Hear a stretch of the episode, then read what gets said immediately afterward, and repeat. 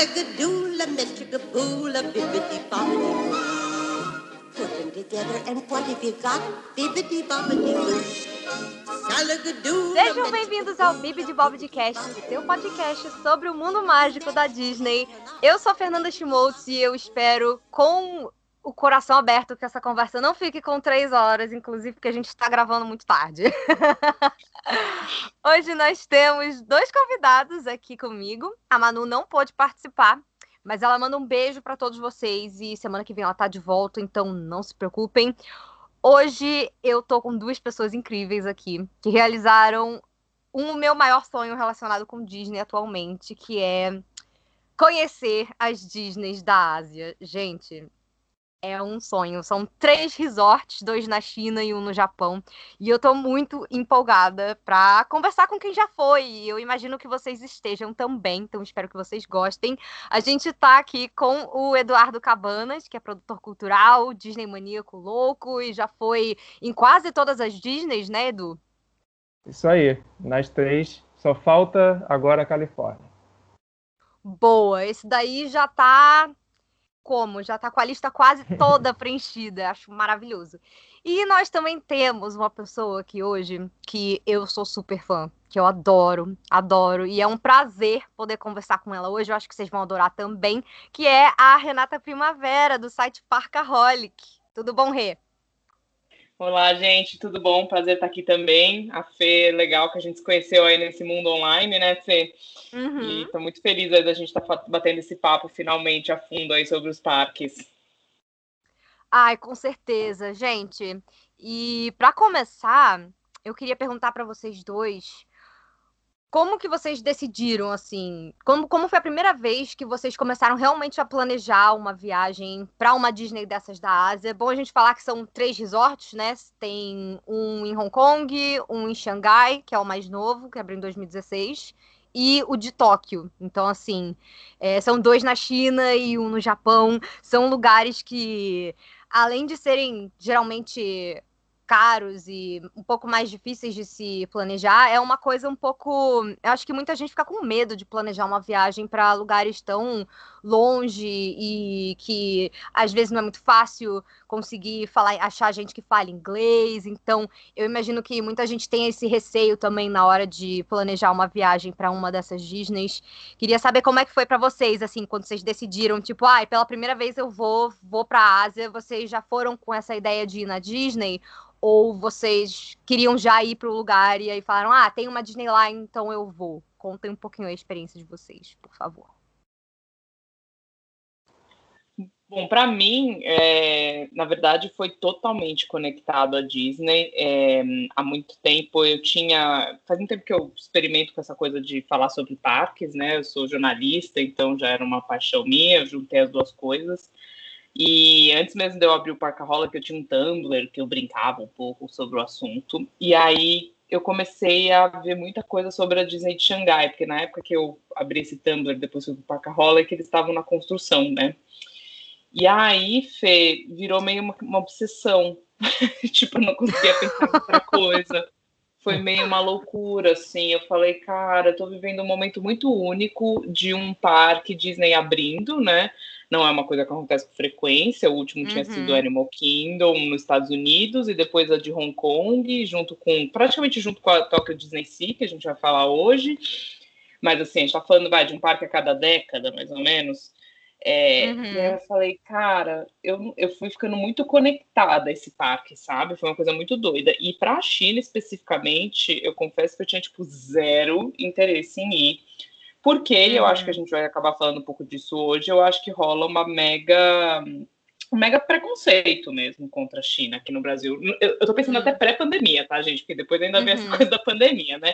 Mas na pré-pandemia mesmo, uma coisa do tipo, sei lá, vai desde tipo sujo, lotado, mil coisas, sabe?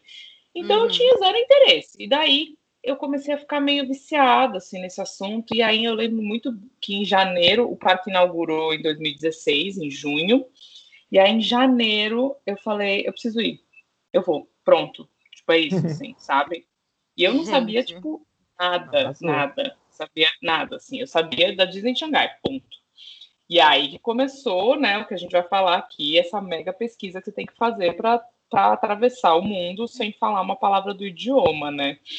Mas uhum. para mim foi mais ou menos esse o processo, assim, que deu essa fagulha, digamos. Então a Disney foi o foi o seu a, a lenha no seu vaporzinho do seu Steamboat aí, né? Certeza. E acho que é super válido para todo mundo que está ouvindo. Não que lá não seja incrível, acho que a gente vai falar um pouco também do resto assim que tem para fazer, tem muita coisa legal, mas valeu super a pena pela Disney. É, e só para aproveitar aqui que a gente tá na sua experiência, né? Aí você já aproveitou para fazer as três Disneys da Ásia na mesma viagem, foi isso? Sim, é. E com, o foco, na verdade, era isso, era a inauguração da Disney Xangai. Eu aproveitei para fazer tudo, foi muito corrido, não recomendo, assim. Mas é, é isso, assim, eu acho muito. Eu acho que eu até dividiria em duas viagens, sabe? Uhum. Eu acho que dá para fazer Xangai, é, desculpa, a China numa viagem e Japão na outra. Não sei qual é a experiência do Edu aí, o que, que ele acha. É, no meu caso foi a mistura das duas coisas, né? Eu primeiro queria muito no Japão, que era o meu sonho da vida desde criança. É, e também já tinha ido na Disney em Orlando em 2014 e na e em Paris em 2013. Então eu já estava muito assim dentro desse universo de parque, eu já gost... já estava gostando muito. E obviamente, né, se juntar Disney e Japão, para mim explodir cabeça, né? Então, me identifico. Pois é, então em 2016 eu fui só no Japão. É, foi uma viagem uhum. de 16 dias que eu fui, eu percorri ali de Tóquio até Hiroshima e foi incrível. Assim, a Disney era parte importante do, do trajeto. Aliás, não só a Disney, mas eu fui também na Universal de Osaka e no Fuji-Q Highlands, que é um parque muito legal Boa. perto de Tóquio. Maravilhoso. E aí, assim, foi uma mistura de duas coisas, né? Foi minha paixão pelo Japão e também minha vontade de ir de novo na Disney, de conhecer a Disney Sea, principalmente, que era a paixão da minha vida e se confirmou, continua ah. sendo. E depois, em 2018, eu tive outra oportunidade de fazer uma, uma viagem muito legal. E aí sim, eu escolhi. Eu já queria ir na China também, ir em Hong Kong, mas eu escolhi essa viagem naquele momento para conseguir conciliar parques. Obviamente que a gente pode falar isso depois, mas não é uma viagem só de parques, né? Uhum. Você tem que estar aberto para outras coisas. Mas aí eu fiz um trajeto de começar por Hong Kong, depois fui para o Japão que eu já conhecia, então eu pude né, dedicar mais tempo também aos parques. E depois fui para Xangai para ficar dois dias lá na Xangai Disneyland. Uhum. Nossa, que engraçado! Você fez China, Japão, China e depois voltou para o Brasil. E teve alguma teve alguma vantagem nisso? Que o que eu acho que as pessoas pensariam primeiro é: ah, vou para a China, faço as duas e depois vou para o Japão. Então vou para o Japão primeiro, depois eu vou para a China e aí eu volto. Tem alguma diferença, assim? Fez, foi alguma diferença pra, na hora de você montar o seu roteiro? Teve uma diferença importantíssima chamada dinheiro. Porque hum. o que aconteceu? Eu consegui na época, eu estava já pesquisando essa passagem, é, esse trajeto, e o melhor que eu consegui era passagens na Lufthansa por 4 mil reais, né, ah, indo, indo para China, indo para um lugar, voltando para o outro para tentar economizar, enfim, valor Hoje em dia tem um valor normal, mas é um valor muito caro, né? Aí eu consegui de última hora, assim, por acaso, na Air Canada, uma passagem maluca com um milhão de conexões. Não recomendo, mas eu fiz que eu paguei R$ 2.900 para ir para a Ásia e voltar da Ásia. Então, era um preço bem razoável, acho que ainda é, né? Um preço bem interessante. E aí, essa passagem específica era indo para Hong Kong e voltando para Xangai. E aí, se eu botasse Japão em uma das pontas, o preço triplicava. Então Nossa. eu aumentei o tamanho da viagem, ficou uns 16, 17 dias, e aí comprei passagens internas em companhias asiáticas é, para o Japão, de, né, saindo de Hong Kong e depois indo para Xangai. E aí ficou muito mais barato do que se eu fizesse esse caminho lógico, digamos assim. Gente, que maravilha! Nossa, não, e R$ 2.900 para a Ásia é muito barato. É realmente muito é um barato. Muito legal, é. Ai, que legal. Então você conseguiu, você conseguiu aproveitar bem. E Hong Kong você também não conhecia antes, né? nessa segunda viagem Não, que você já estava focando na China e conseguiu encaixar o Japão. Aham. Isso, não conhecia. é, queria muito conhecer, mas assim, não, não tinha pretensão. Foi realmente essa oportunidade que essa passagem, num preço bacana, apareceu. E eu gostei muito, né? Uma cidade, cidade, estado, né? De que é dentro, é China, mas não é no, na China continente, então ela tem suas próprias leis, não tem o problema de internet Uhum. bloqueada, né? Que a gente deve falar em algum momento. Ah, E- sim. é muito aberto ao mercado internacional, então a- não só a Disney lá é totalmente friendly para quem só fala inglês, como eu assisti Uhum. Cirque du Soleil lá, eu vi um musical de Londres lá, vi Evita em, em, em Hong Kong, sabe, é falado em inglês, então foi uma, foi uma experiência bem interessante. Eu gostei muito. Gente. Mas posso polemizar um pouco? Vamos começar Por já? favor. Ah, é, eu. Vamos. Pode, pode É, não, eu concordo super com muitas coisas que você falou de Hong Kong, mas eu confesso que eu não amei, assim, sabe, Hong Kong no geral. É, é- tem uma coisa assim que é muito caro, muito caro. Meu marido Uhum. brinca aqui porque os britânicos passaram lá e daí tudo fica mais caro, né? Quando tem uma- É.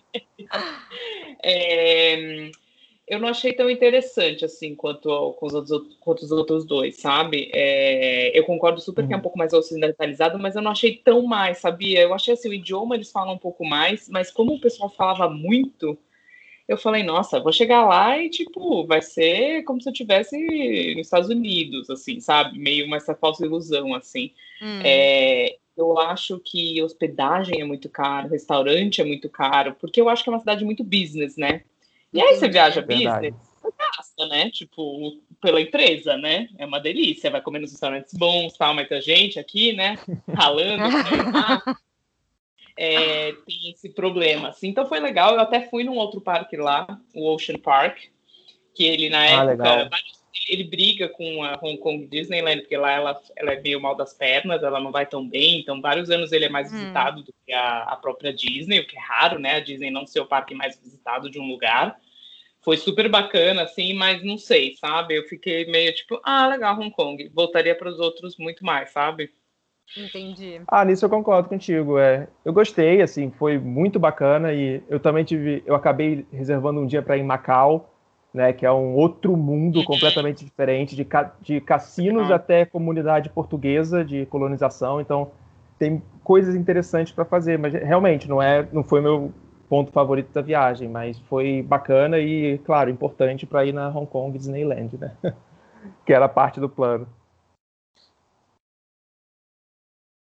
Legal, legal. É, então, gente, eu pensei da gente então começar falando um pouquinho sobre como é o preparativo, né? Como é que é diferente, quais Uhum. são as diferenças da gente planejar uma viagem para Orlando, por exemplo, ou Califórnia, né? Disneyland, Disney World, é, essas viagens que a galera aqui no Brasil está mais acostumada a fazer, e coisas que você deve considerar quando você vai para a China ou então para o Japão.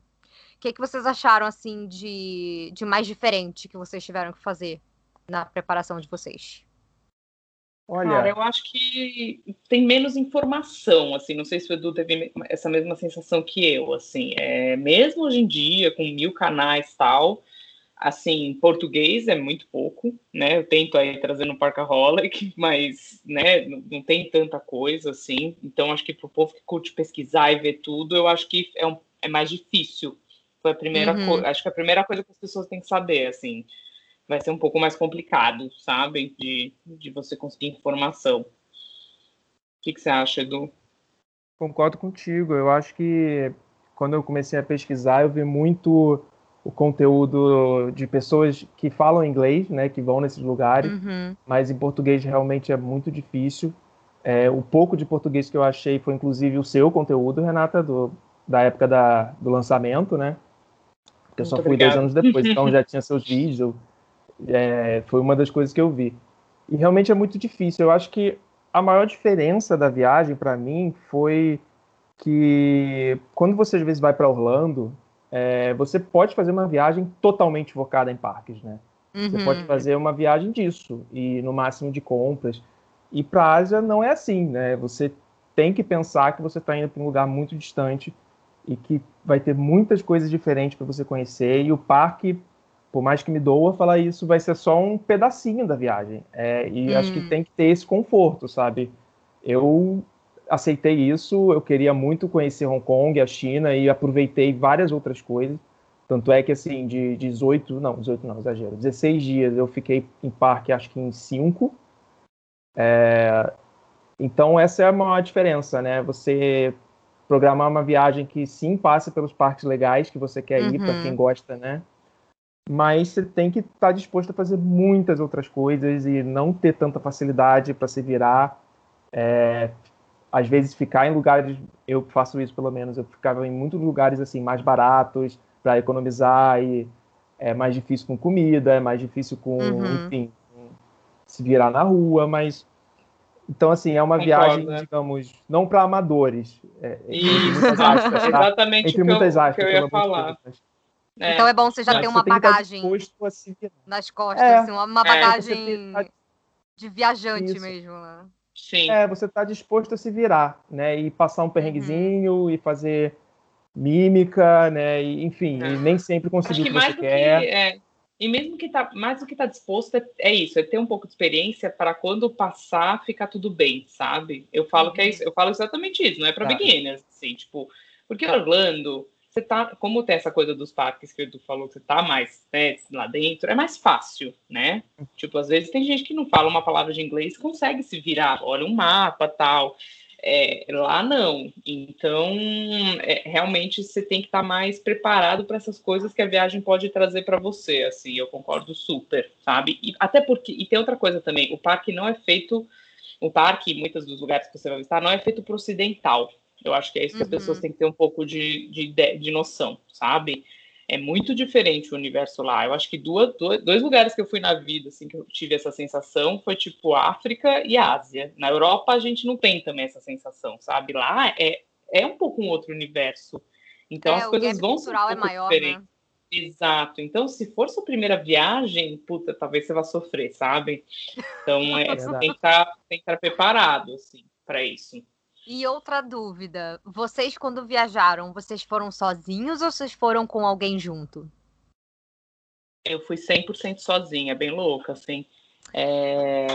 Mas é, meu marido é super companhia, a gente sempre viaja super junto. Uhum. É que uhum. ele não pôde ir por X motivos, e aí eu fui sozinha, assim. É... Mas, de novo, eu gosto de fazer coisa sozinha, já viajei muito uhum. sozinha, sabe? É, é, tem essa coisa, de novo, de já ter feito né? É, eu acho que também não é uma viagem para você ir sozinho se você nunca foi e não curte, sabe? É, então somos dois loucos, porque eu também fui sozinho. Até encontrei gente. Gente, amei. Eu... Vocês são muito é. autossuficientes, adorei. Tem que ter uma é, é coragem, isso, é viu? Muita pesquisa, muita coragem. Eu até encontrei é, amigos no Japão que eu tenho, felizmente, mas nos parques e na China foi totalmente sozinho. Sabe o que acontece? Eu não sei se aconteceu isso com o Edu, assim, você volta e eu tava falando pelos cotovelos, porque você fica muito tipo você, né? Você não tem muito com quem conversar, então você volta tipo, ah, preciso de gente, sabe? É engraçado. Entendi. É verdade, é verdade. Então, uma viagem mais introspectiva também, talvez? Você ia assim 100% sozinho? Porque eu imagino que seja, claro, você tem é, o nervosismo de estar tá indo viajar sozinho para um lugar muito diferente, um lugar onde você sabe que você não vai ter tanta facilidade quanto você tem em países ocidentais. Mas é, como é que foi assim isso para vocês? É que eu acho que você tá fazendo muita coisa, não sei, assim, é uma ah. como você, eu tava com um feeling muito de tipo, eu não sei se eu vou voltar, sabe? É, hum, então entendi. Você vai muito all-in, de tipo, tem que curtir todos os momentos, sabe? Acho que por isso Sim. que no meu caso, além de eu super curtir o um momento sozinho, viajar, não ligo, eu acho que lá era tipo, meu, eu preciso estar tá all-in nessa viagem em tudo, sabe? Uhum. E uma das coisas que eu fiz, realmente eu não ia repetir na vida, que era estar tá na inauguração da Disney de Xangai né? É, Isso realmente verdade. não tinha como. Então, eu, estava muito no momento, sabe? Era um carpendinho total. Então, talvez até se fosse uhum. outra pessoa, ela nem tivesse nesse mesmo clima que eu, sabe? Entendi. Não, isso é muito importante. Isso é muito importante. Se você não tá. É se a pessoa que tá tem que ter disposição, contigo, não né? tem a mesma vibe, não vai dar certo. Uhum. E assim, É. É, eu tive a primeira oportunidade de viajar sozinha, assim, para fora do país ano passado só. E eu fiquei, assim, umas duas semanas antes de viajar, isso porque eu tava indo para um lugar que eu já tinha ido, que foi a Califórnia. Eu tava nervosa, assim. E eu não ia ficar o tempo todo sozinha. Eu tava mais é, tendo que chegar no meu destino, mas não era um negócio tão simples, porque eu tinha que ir para uma outra cidadezinha pequena para daí pegar um trem que todo mundo já tinha passagem, então eu tava meio na correria, eu acho que isso me deu um, um nervosismo também. Mas o, o fato de você ir sozinho para um lugar assim deve ser realmente tem que ter, eu acho que acho que você tá super certa, Rê. Tem que ter essa essa vibe de não sei quando volto, não sei se volto. Tô indo numa aventura, é uma coisa que eu nunca fiz na minha vida. Então, vou, tem que ser jogar all-in mesmo, porque senão você vai ser engolido pelo, por tudo que tá em volta de você, né? Uhum, total. Gente. É isso que isso eu concordo, assim, eu também voltei falando pra caramba, puxando assunto com gente no hum. aeroporto, né? E só que, por um lado, eu tenho o hábito de viajar sozinho e eu confesso que eu, eu, gosto, né? Principalmente quando eu sei que eu vou encontrar alguém em determinados momentos. Eu, eu gosto dessa mudança, né? Estar sozinho no momento e depois encontrar pessoas. E o interessante de você ir em parque sozinho, que eu não. É, é uma experiência muito curiosa, porque você consegue fazer muita coisa. Você Nossa, vai sim. no seu ritmo e você dispara, engata a marcha e vai. Então, eu nunca aproveitei assim, tanto um parque, porque lá no, no caso da, da, da, de Xangai, eu estava até no hotel deles, lá no, no Toy Story Hotel, que é maravilhoso. Então eu consegui otimizar muito a viagem. Então teve esse lado positivo, sabe? De eu ir no meu tempo, conseguir fazer um milhão de coisas e ir dez vezes naquela montanha russa do Tron e não ter ninguém para prestar contas, sabe?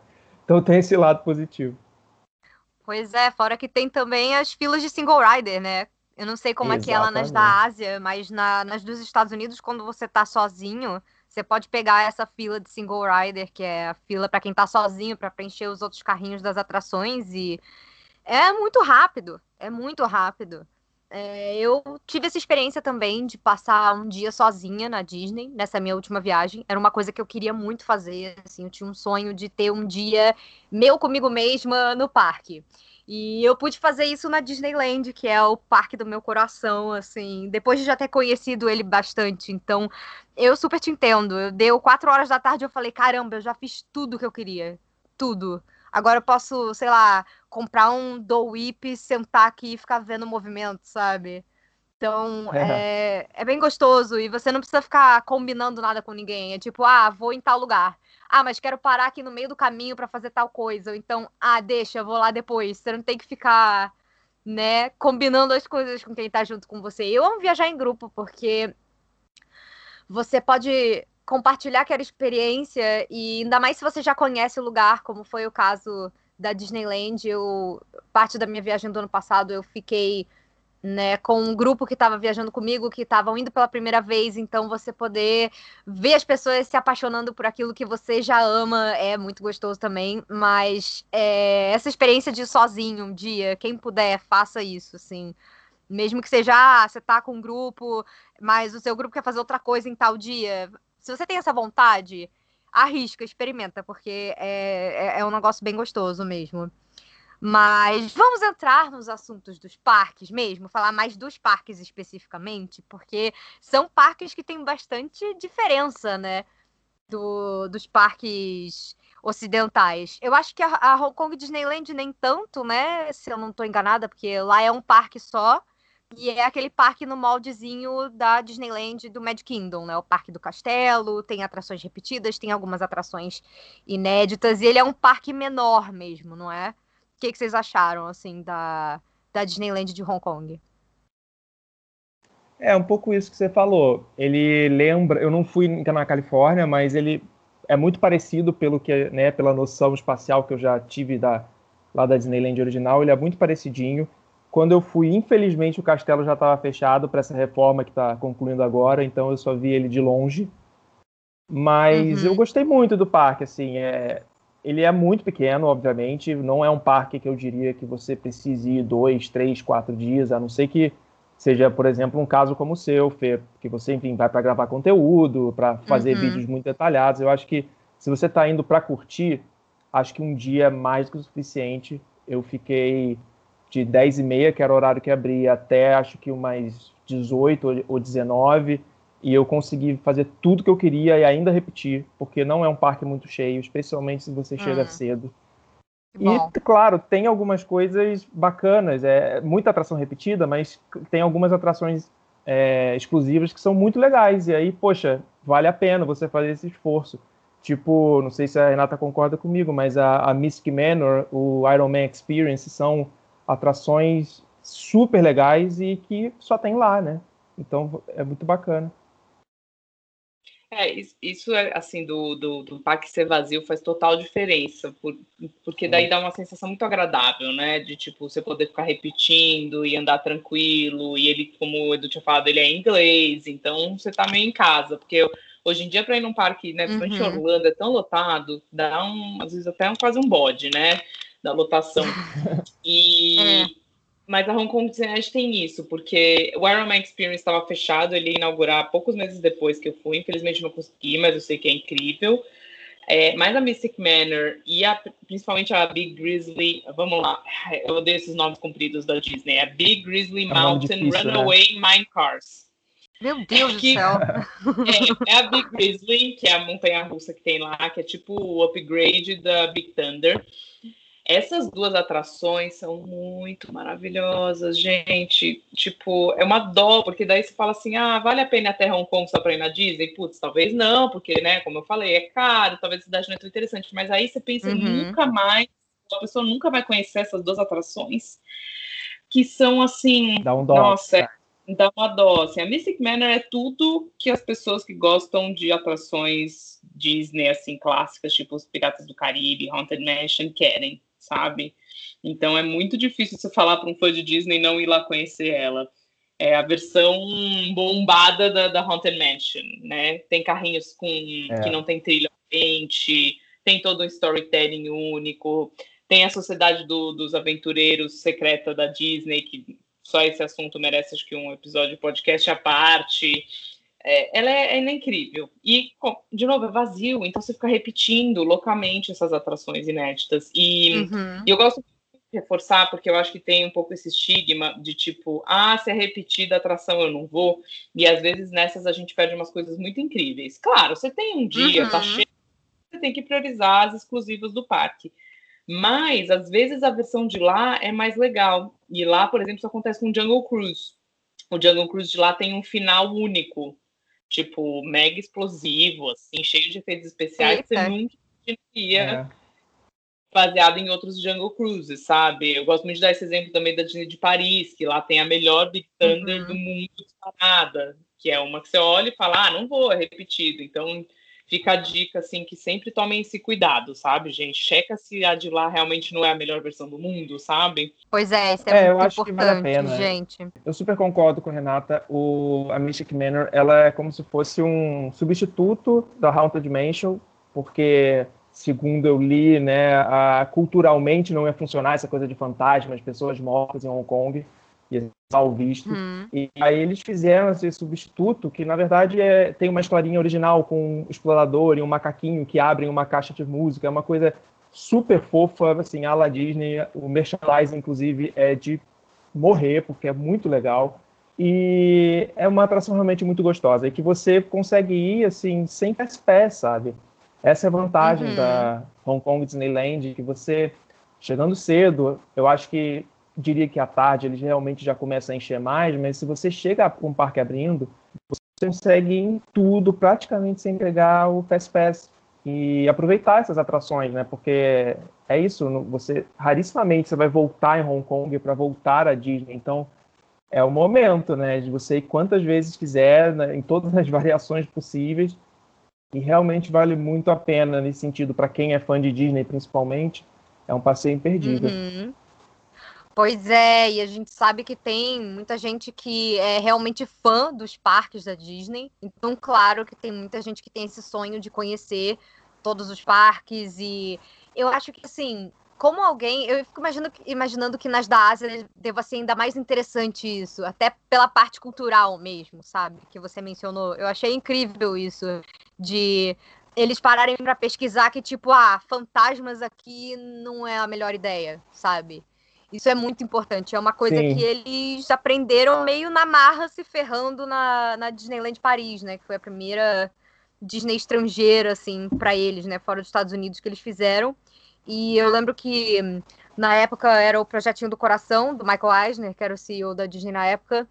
É, e a, alguns dos problemas que eles tiveram para conseguir fazer a, a, a, Euro Disney, né, que hoje em dia é Disneyland Paris, emplacar, uhum. era muito isso de, ah, eles imaginarem que, ah, todo mundo gosta de Disney, então é só a gente pegar o molde do que a gente tem aqui nos Estados Unidos e levar para a França. Só que não só o público tinha costumes e é, expectativas muito diferentes, né, uma cultura diferente, os próprios cast members, né?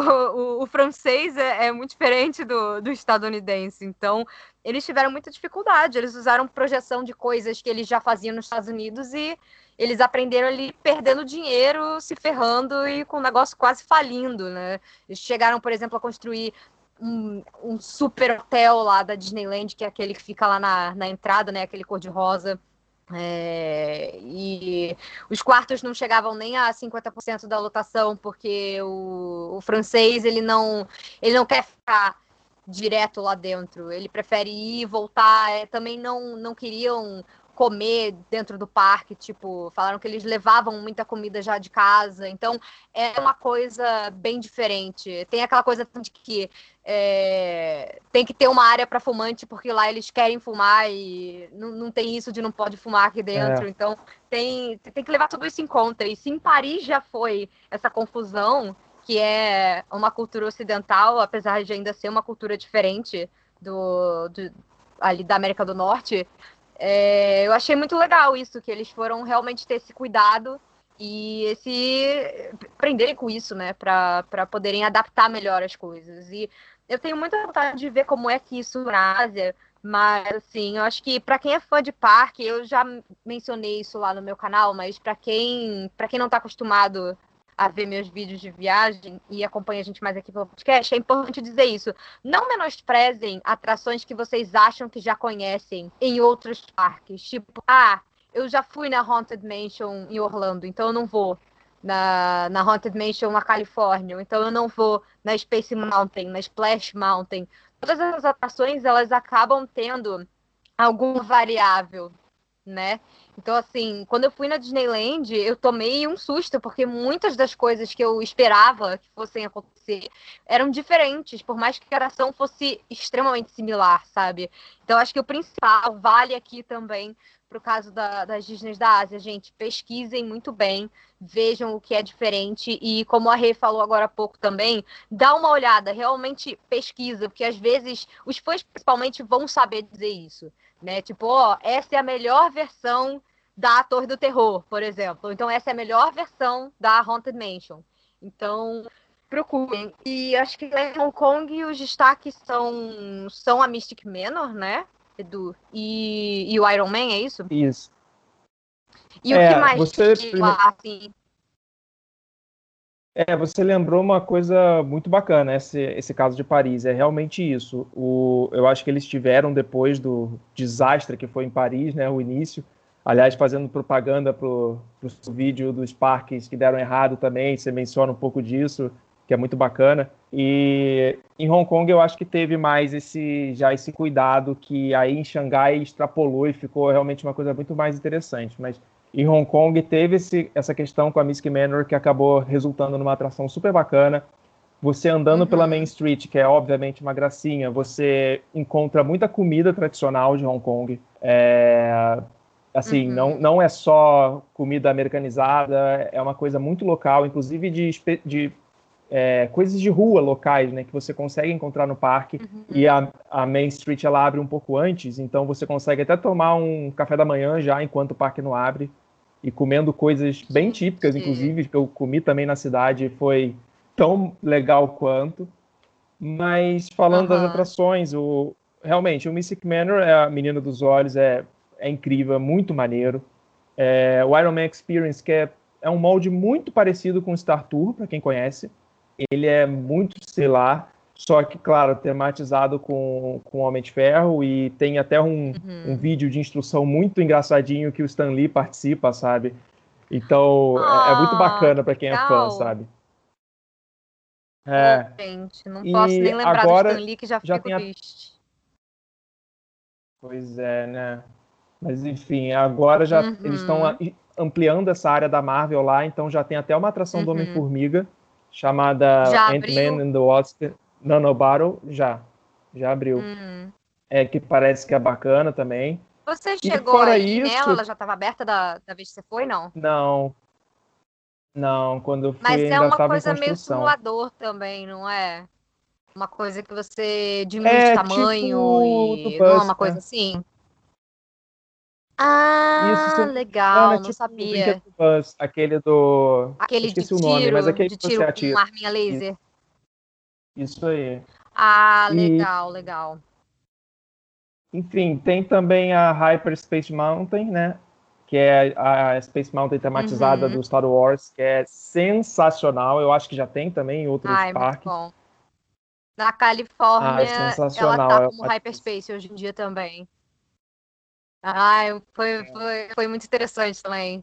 É, aquele. Porque é isso, gente. Vocês vão esperando uma coisa e por mais que seja parecido, cada, cada versão tem a sua peculiaridade. A Rê tinha mencionado também a, a Big Thunder Mountain, né? Tem algumas atrações, então, que a gente sabe que são clássicas de Orlando, que não são inspiradas geralmente em filmes da Disney, a maioria delas, né? É, mas que são queridinhas e que tem versões nos parques ao redor do mundo. É, então, a gente tem geralmente é, uma Space Mountain, tem Haunted Mansion, tem Big Thunder Mountain, Splash Mountain. Como é que é isso lá em, em Hong Kong? A, a, a, Mystic Manor a gente já sabe que foi a adaptação, assim, da Haunted Mansion, mas tem essas outras atrações? Como é que é a versão de lá? Tem, tem sim. É, tem, assim, várias conhecidas, Jungle Cruise, o, o Dumbo, uhum. é, It's Small World, é, o Winnie the Pooh, o nosso queridíssimo Mickey's Philhar Magic, maravilhoso. Ai, amo! Pois é, tem, tem tudo isso, né? E a Big Thunder Mountain não tem exatamente essa outra que a Renata hum. mencionou, que é o Big Grizzly ah, é Mountain é Runaways Minecars. Consegui falar tudo Gente, junto. Nossa que é muito senhora. legal também. E tem a. Tem, foi uma das primeiras Toy Story Land lá, né, em Hong Kong. É bem pequenininha. É verdade. É parecida com é, a que tem em antes... Paris, não é? Isso, isso. É bem pequenininha, mas assim, tem algumas coisas interessantes, tipo o RC Racer, que esse nem tem em Orlando, na verdade. Que é aquele uhum. brinquedo tipo barco, né? Barco viking, mas que você tá no, uhum. no carrinho do, do Woody, do Buzz, do né? Do Toy Story. Que é... Aquele carrinho bem interessante. De controle. É. Gente, que legal. Então é é uma área que tem um pouco mais aquela carinha de hum, parque itinerante, talvez? Porque eu acho que tem, tem é, é, uma é, boa se eu não me engano, tem essa vibe, né? É esse que vai e Sim. volta do carrinho. Tem um, um brinquedo do Slink também, não é? Que que fica meio Isso. girando em volta dele mesmo. E é uma coisa bem que você via nesses parques, tipo, tinha no Terra Encantada, aqui no Rio, que eu tenho certeza que tinha. É, Devia ter esses play centers da vida, não é essa vibe? É totalmente essa vibe. É uma área mais focada para criança. Tem poucas coisas. Esse Slink não é a Slink de Orlando, é outra coisa, é um brinquedinho é. bem simples. Mas acho que foi um teste que eles fizeram, né? E, e deu super certo, uhum. porque é muito uhum. bonitinho, assim. É, então, assim, é um parque. É isso, ele é pequeno, mas ele tem o básico que toda Disneyland tem. Ele, e ele é muito uhum. gostoso de ir, sabe? E aquilo, vocês estão em Hong Kong, você chega em 30, 40 minutos, é uma viagem super tranquila. A Disney lá tem uma estação, não só uma estação própria, como uma linha própria, né? Você pega uma baldeação e aí tem uma linha que é só a da, Disney, da Disneyland. Então é super fácil de ir também. Uma e é um passeio muito agradável. O metrô. É, uma linha de metrô. Eles têm uma estação própria e uma linha própria. Legal. Só tem essa estação uhum. nessa linha. Gente, isso é muito Enfim. legal. Eu sei que a de Tóquio é assim também, não é? Que eles também têm uma estação. É, é mas é uma estação, é uma estação, mas é uma linha enorme, né? Uma, enfim, tem várias uhum. estações nessa mesma linha. Essa de Hong Kong você faz ah, uma baldeação para uma linha especial da Disney. Ah, ela é uma linha especial. Tipo, você pega isso. ela e ela vai direto, é isso? Isso, isso. É, ah, é você faz uma baldeação e aí a legal. única estação que você anda já chega na Disney. Já acabou, essa entendi. é a linha. É. Tanto é que eu acho que é Disneyland ah, Cruise, é Line, sei lá. Não, Disneyland uhum. Line, alguma coisa assim. E uhum. é isso, um parque que você faz muito rápido, mas é um passeio muito legal. Tem o, o show de encerramentos, que quando eu fui, infelizmente, não estava rolando, mas também tem, enfim. E ah. agora está com uma expansão prevista, né? Que vai ter a área de Frozen, vai aumentar é, a área da Marvel, nossa. que já tem o Iron Man. Uhum. Então acho que vai ser um parque que eles estão se posicionando para conseguir enfrentar minimamente Xangai, né? Tanto é que agora também já tem um castelo novo, que é lindo de morrer. Então é um Nossa, parque é verdade, que é isso, acho que é vale a pena. um castelo que ele é todo inspirado na, na cultura, na arquitetura chinesa, não é um negócio assim? E aí cada torre meio que representa é. um, as cores de um personagem, não é? Uma coisa tipo assim? Eu acho que era isso, se eu não me engano. Isso aí. Ele tem várias referências e ficou realmente muito bonito. E lá no resort é. É, tem também tem também hotéis que eu não fiquei, porque são um pouquinho mais caros, hum. mas são muito bacanas. Uhum. Tem uma área de eventos, que quando eu fui estava tendo um show de K-pop. Eita! e, é, pois é. Mas é isso, é uma viagem que você estando, você tendo a oportunidade de ir para Hong Kong, sendo fã de Disney, eu acho que vale a pena sim. Aí eu queria aproveitar e te perguntar também, quando você foi, você ficou hospedada naqueles hotéis que são na propriedade da Disney em Hong Kong, por exemplo, ou você pegava a baldeação, que ele falou que tem uma baldeação com uma ação só da Disney, né, lá no, no, no metrô? Cara, é, infelizmente, assim, como foi uma viagem longa e até meio em cima, né, como eu comentei, eu não consegui ficar em nenhum hotel da Disney.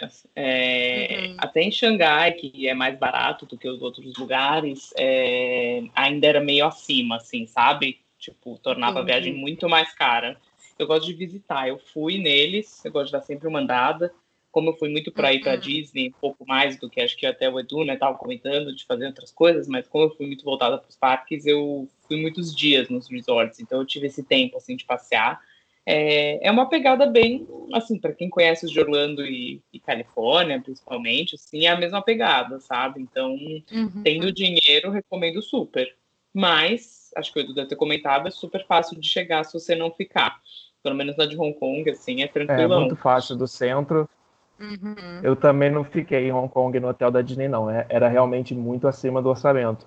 Porque eles lá só têm hotéis mais chiquezinhos, né? Não tem aquele velho, né? Aquele categoria mais básica.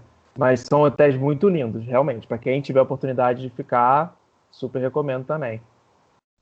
É, e lá eles oferecem ah, o mesmo tipo de benefício que Orlando e a Califórnia geralmente oferecem, né? Acho que o molde, pelo que eu pesquisei, é mais parecido com o da Califórnia. Então você pode entrar mais cedo nos parques todos os dias se você tiver hospedado em hotel por lá. E é, tem aquelas vantagens clássicas. Entrega de compra também, né? No hotel, uhum. para carregando, que também sempre é uma vantagem né? Esse tipo de coisa. Pois é, pois é. é. Acho que a diferença de Hong Kong é porque é, um, como é isso que a gente falou, né? Como é um parque muito vazio, essa vantagem ela acaba e o hotel é caro, essa vantagem nem uhum. acaba sendo tão incrível assim. O que não, o que não é a mesma coisa de Xangai, que tem hotel mais barato e é um parque extremamente lotado. Então, em Hong Kong, eu não sei se vale tanto a pena, não sei que o orçamento esteja mais tranquilo mesmo. Legal, legal. E o que, que vocês acharam assim de shows, paradas? Porque para quem não sabe, o, pelo menos em Xangai e em Tóquio, as coisas são no idioma local, né? Então, as atrações, os shows geralmente são em mandarim ou são em japonês, mas como é que é em Hong Kong? Porque vocês tinham falado que é um parque um pouco mais próximo do que, a gente conhece aqui no, nos americanos, né? Os shows e as paradas também são, são em inglês, as interações com os personagens. Qual, qual foi a maior diferença assim, que vocês repararam nessas Disneys? Cara, é tudo, é tudo em inglês, sim. Inclusive, quando eu fui a na de Hong Kong, a parada noturna era Paint the Night, que é uma parada maravilhosa que eu amo muito, que tinha na Ai. Disneyland. Eu não sei se você chegou a ver, Fê. É, e a, era a mesma, era a mesma, basicamente, que eu vi na Disneyland, que é aquela uhum. parada que a, os carros acendem, né? O parque todo fica no escuro e ela acende. É, as interações todas. Eu acho que a maior diferença mesmo, assim, de Hong Kong em termos culturais é o público, que daí é meio uhum. local, assim. Eu não sei se o Edu teve essa sensação, mas tinha muito indiano também. Tipo, muito, assim. Verdade. Aí você estava é na Índia. E aí, o indiano, assim como o chinês, principalmente, eles têm um pouquinho do problema da fila, né? Que é meio uma. Uhum. É, é, uma coisa que se fala muito deles, é verdade, assim, tipo, eles é, são mais. Primeiro que eles grudam, eu nunca vi isso, gente. Tipo, você tá aqui com uma pessoa no seu cangote, assim. Tipo, sai de mim, sabe? A gente ainda é Brasil, né? Eu com a mochila, eu achava que alguém tava querendo assaltar, né? Eu já, tipo, sai uhum. de perto, larga minha mochila, sabe? E, e não é que eles furam fila, até porque a gente também tem esse hábito horrível aqui no Brasil. Não é que eles chegam a furar, mas eles são meio tipo, ah, você tá meio pro lado, acho que eu vou também pro lado, e daí eu dou uma passada, sabe? Uma coisa meio, vamos junto. Entendi. E isso rolava também em Hong Kong por conta também dos indianos, assim, gente, não tô sendo preconceituosa, tá? Tô super falando assim o que eu vi, uhum. tá? O que eu senti, assim, é de novo, a gente brasileiro tem péssimos hábitos também, né? Quem somos nós para falar alguma coisa? Mas de resto, não. Assim, o parque ele é bem ocidentalizado, é mais o público que acho que muda. É, é eu concordo. Realmente, o, ele é bem ocidentalizado. O Filarmética é inglês. Quase tudo. Uhum. É, acho que o Rei Leão também, é, o show do Rei Leão também é todo em inglês. Então é muito, assim, é muito amigável para quem, quem já conhece os, dos Estados Unidos, né? Eu acho bem tranquilo. Os outros, o que não é o caso dos outros, mas em Hong Kong é, é bem amigável nesse sentido. Para ali é bem tranquilo. Gente, então vamos pular para os parques mais diferentões. Eu acho que é uma boa, porque a, a parte Disneyland, por exemplo, ela tem dois parques e o segundo parque dela, que é o Disney Sea, é um parque que é uma experiência totalmente diferente do que você conhece, assim, de experiência em parque Disney indo nos Estados Unidos. E a Disney de Xangai, que é a mais nova, então ela tem muita coisa diferente também, né? Eu acho que a gente podia falar, acho que de Xangai rapidinho primeiro, que é um parque só também. O que, que vocês acham? É, ah, é, bom, é, é, quer dizer, de Xangai para mim agora é muito special, né? Assim, porque uhum é, a minha experiência é, foi muito única, assim, né, de estar lá na inauguração. É, mas apesar de eu ter esse viés, eu acho que eu posso dizer que é um parque muito incrível. É, uhum. Porque, mesmo ele tendo esse conceito que, que eu chamo de Magic Kingdoms, né, que é castelo no meio, o hub, que daí sai tudo daquele centro, ele é muito, como você comentou, ele é muito diferente, né? Eu brinco assim, começa uhum. que a Tomorrowland já é de outro lado, né? Tipo, você chega, ela tá do lado esquerdo, você já, opa, o que tá acontecendo? Nossa! né? Tipo, reviravolta. Um bug no assim. cérebro. É, total. Né? E, a, tipo, a Main Street, a Mickey Avenue, né? Eles adaptaram, porque o conceito de Main Street, você para pra pensar, é muito americano, né? Uh, não tem Frontierland, porque também é um conceito muito americano. Então, tudo isso, eu acho que o Bob Iger falava muito isso, né, quando estava construindo, que eles realmente queriam respeitar e fazer uma coisa que unisse o Ocidente e o Oriente, e eu acho que lá é o melhor exemplo disso, sabe? Que realmente você se sente na China, mas você sabe que está num ambiente americano, sabe? É, é isso que eu curti muito, muito do parque. Nossa, esse parque ele é um sonho para mim, assim. Eu tive um pouco essa mesma coisa que você teve, Rê, de descobrir ele quando ele estava em construção e aí começar a uhum. ver foto das coisas, detalhes das atrações como ia ser, é, arte conceitual das coisas e eu fui surtando, assim é, de coisas tipo, ai, o carrossel é do fantasia. Tipo, uhum. não tem nada disso no mundo, sabe? E a Montanha Russa do Tron, que a gente vai receber agora nos Estados Unidos, na, na Disney de Orlando, lá no Magic Kingdom, então vai virar com certeza a atração mais concorrida. É, é uma montanha russa surreal, completamente diferente de, de tudo que você já viu na Disney. É, tem uma baita corredeira lá também, né? A Roaring Rapids, que vai muito além disso. Ela tem uns dinossauros, não é? Uns animatrônicos imensos e dizem que ela é um pouco mais radicalzinha também. E o Piratas do Caribe, que é sinceramente o sonho da minha vida. Eu quero ir para Xangai, assim, basicamente só por isso.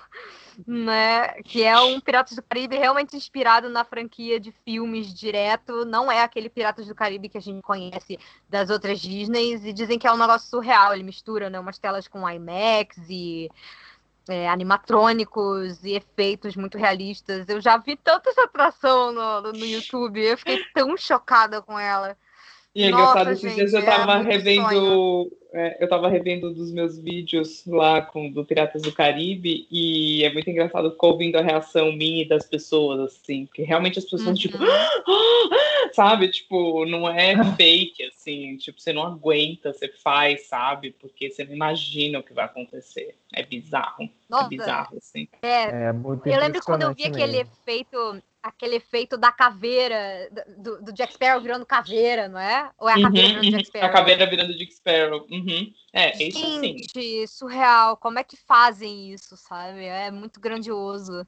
E, inclusive, recomendo, gente, vejam os vídeos da Rê sobre a Shanghai Disneyland, porque ela tava lá na abertura. Então, nossa, eu lembro que eu fiquei emocionada junto contigo.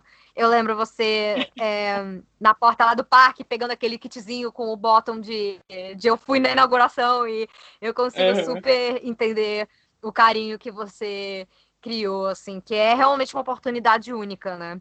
Então, que bom Total. que você conseguiu aproveitar. Eu, na época, não tive como, mas quando eu descobri o, o, seu conteúdo, eu falei assim: ai, dá para eu começar a conhecer os parques, que legal.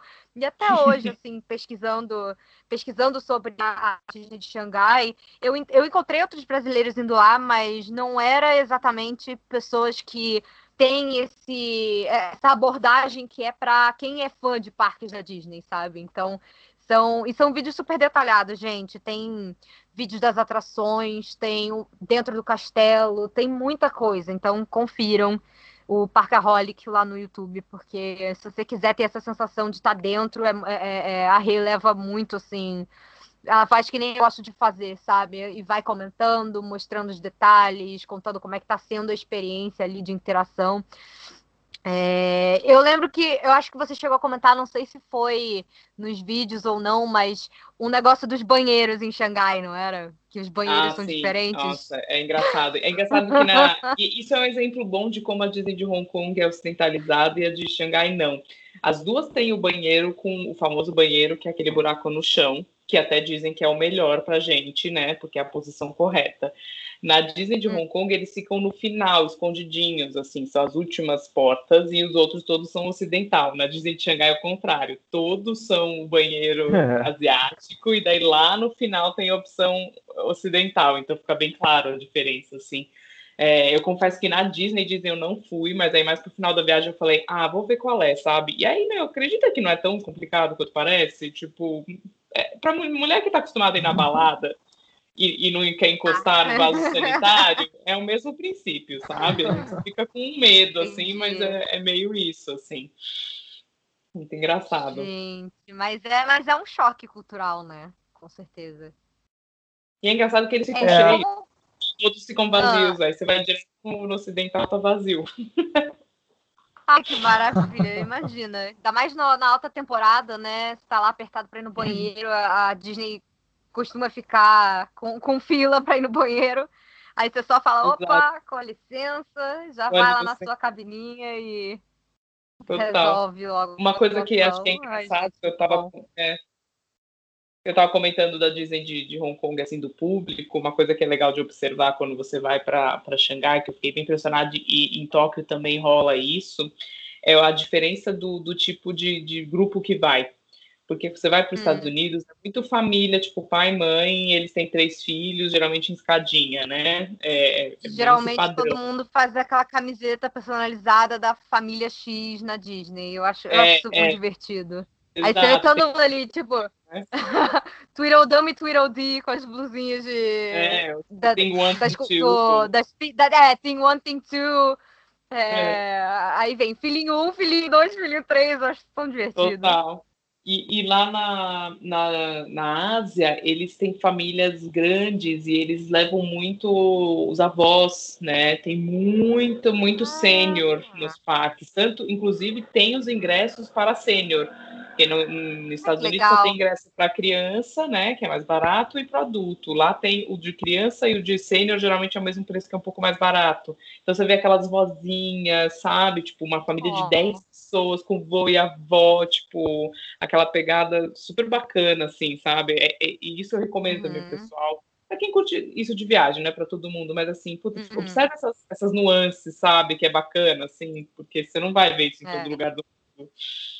O parque tem essa pegada, né? De ser muito diferente e ao mesmo tempo muito familiar. Né? Isso é muito legal. Uhum.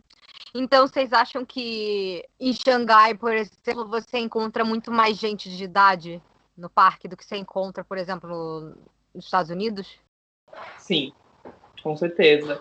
E uma coisa que eu, quando eu fui, eu não reparei, mas eu escrevo às vezes para alguns sites americanos, incluindo o Theme Park Insider, que eu, é meu mentor, guia maravilhoso de parques e os americanos perguntaram muito para mim, tipo, ah, legal, mas lá não tem trem, né? Lá não tem como se locomover de um lugar para o outro. Você não ficou super cansada? Porque nos Estados Unidos tem aquela coisa que a gente sabe, né? Tipo, obesidade, rola muito, né? uhum. né? E aí eles estavam, tipo, preocupadíssimos que na de Xangai não tem, porque não tem nada mesmo. Não tem absolutamente nada que te ajude a andar de um lugar para o outro. E eu, tipo, nem tinha Mas é percebido. é cultural, né? É, porque lá eles andam, andam, andam. E, inclusive, você vai reparar que, e você pode até ver nos meus vídeos, é, as, ele é muito mais largo, as, entre aspas, ruas dentro do parque, sabe? Uhum. Elas são muito, muito largas. Por quê? Porque é para multidão, é para muita gente mesmo andar no mesmo lugar, sabe? E aí você não vê aquelas. Mas tem muita zona de repouso, né? Também. O que é legal. Bem né? lembrado. Como funciona acho isso? que eles têm esse hábito lá, né, de... Acho que eles têm esse hábito de tempos em tempos parar um pouquinho, descansar. Então tem entre uhum. lands, né, entre uma área e outra, tem, como ela falou, ruas extremamente largas e algumas áreas tipo piquenique, com mesa, é, lugar para você sentar, que não é muito comum, uhum. né, nos Estados Unidos, mas é área de repouso. E as pessoas deitam, sentam, Nossa, ficam lá não. um pouquinho. E, fazem, e comem, né? E comem, e comem. Levam o próprio lanche, comem lá, tipo, pegam um ovo assim e comem, tipo, numa boa. Caraca, levam um ovo assim mesmo. Ovo cozido, assim. Mentira. Onigiri, é, é, é bolinho. Legal. Tudo A do Japão tem isso também? Essa, essa resting é. area? Não, é não, menos. Na China é, muito é uma coisa mais. Na... É só na de Xangai, ok. É engraçado, é. né? Como cada parque tem a sua identidade. Eu acho isso tão maneiro. É, então, olha, fica a dica, gente. Reparem, quando vocês forem nessas Disneys diferentes, reparem a, a, a, demografia, reparem os personagens que aparecem. Eu acho isso tão interessante, porque é quase como se você estivesse redescobrindo toda essa experiência de novo, né? Porque você, quando, quando você acostuma a ir nos parques de Orlando, você já acostuma mais ou menos como é que são as coisas. Tanto que é, a gente volta falando aí que ah, a Tomorrowland é, é, na esquerda e não na direita. Todos esses parques de castelo, eles geralmente têm essa mesma configuraçãozinha, que você nunca fica muito perdido. Você já, você já intuitivamente sabe que, tipo, ai, se eu passar pelo castelo, eu chego na Fantasyland. Se eu for para a direita eu chego na Tomorrowland, se for para a esquerda já vai chegar naquela área tipo é, Frontierland, Adventureland. Então você já sabe uhum. mais ou menos, você, você, aprende como funciona e aí você não se perde tanto. Mas muito interessante, né? E a de Xangai, ela parece que é bem diferente mesmo. Ela tem o maior castelo, não é? E ela tem duas atrações dentro do castelo, não é?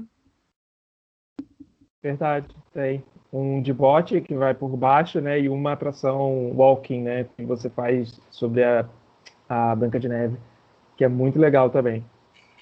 Ah, legal. Então você pode passear meio dentro do castelo, é. né?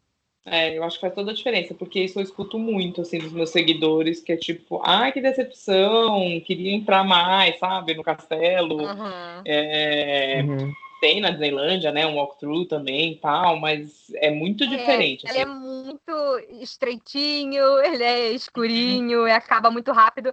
Eu é. já já acostumei como é que é esse esquema dos castelos americanos você não poder entrar em muitos lugares. Eu fiquei assim, ué, é só isso, gente? É muito curtinho.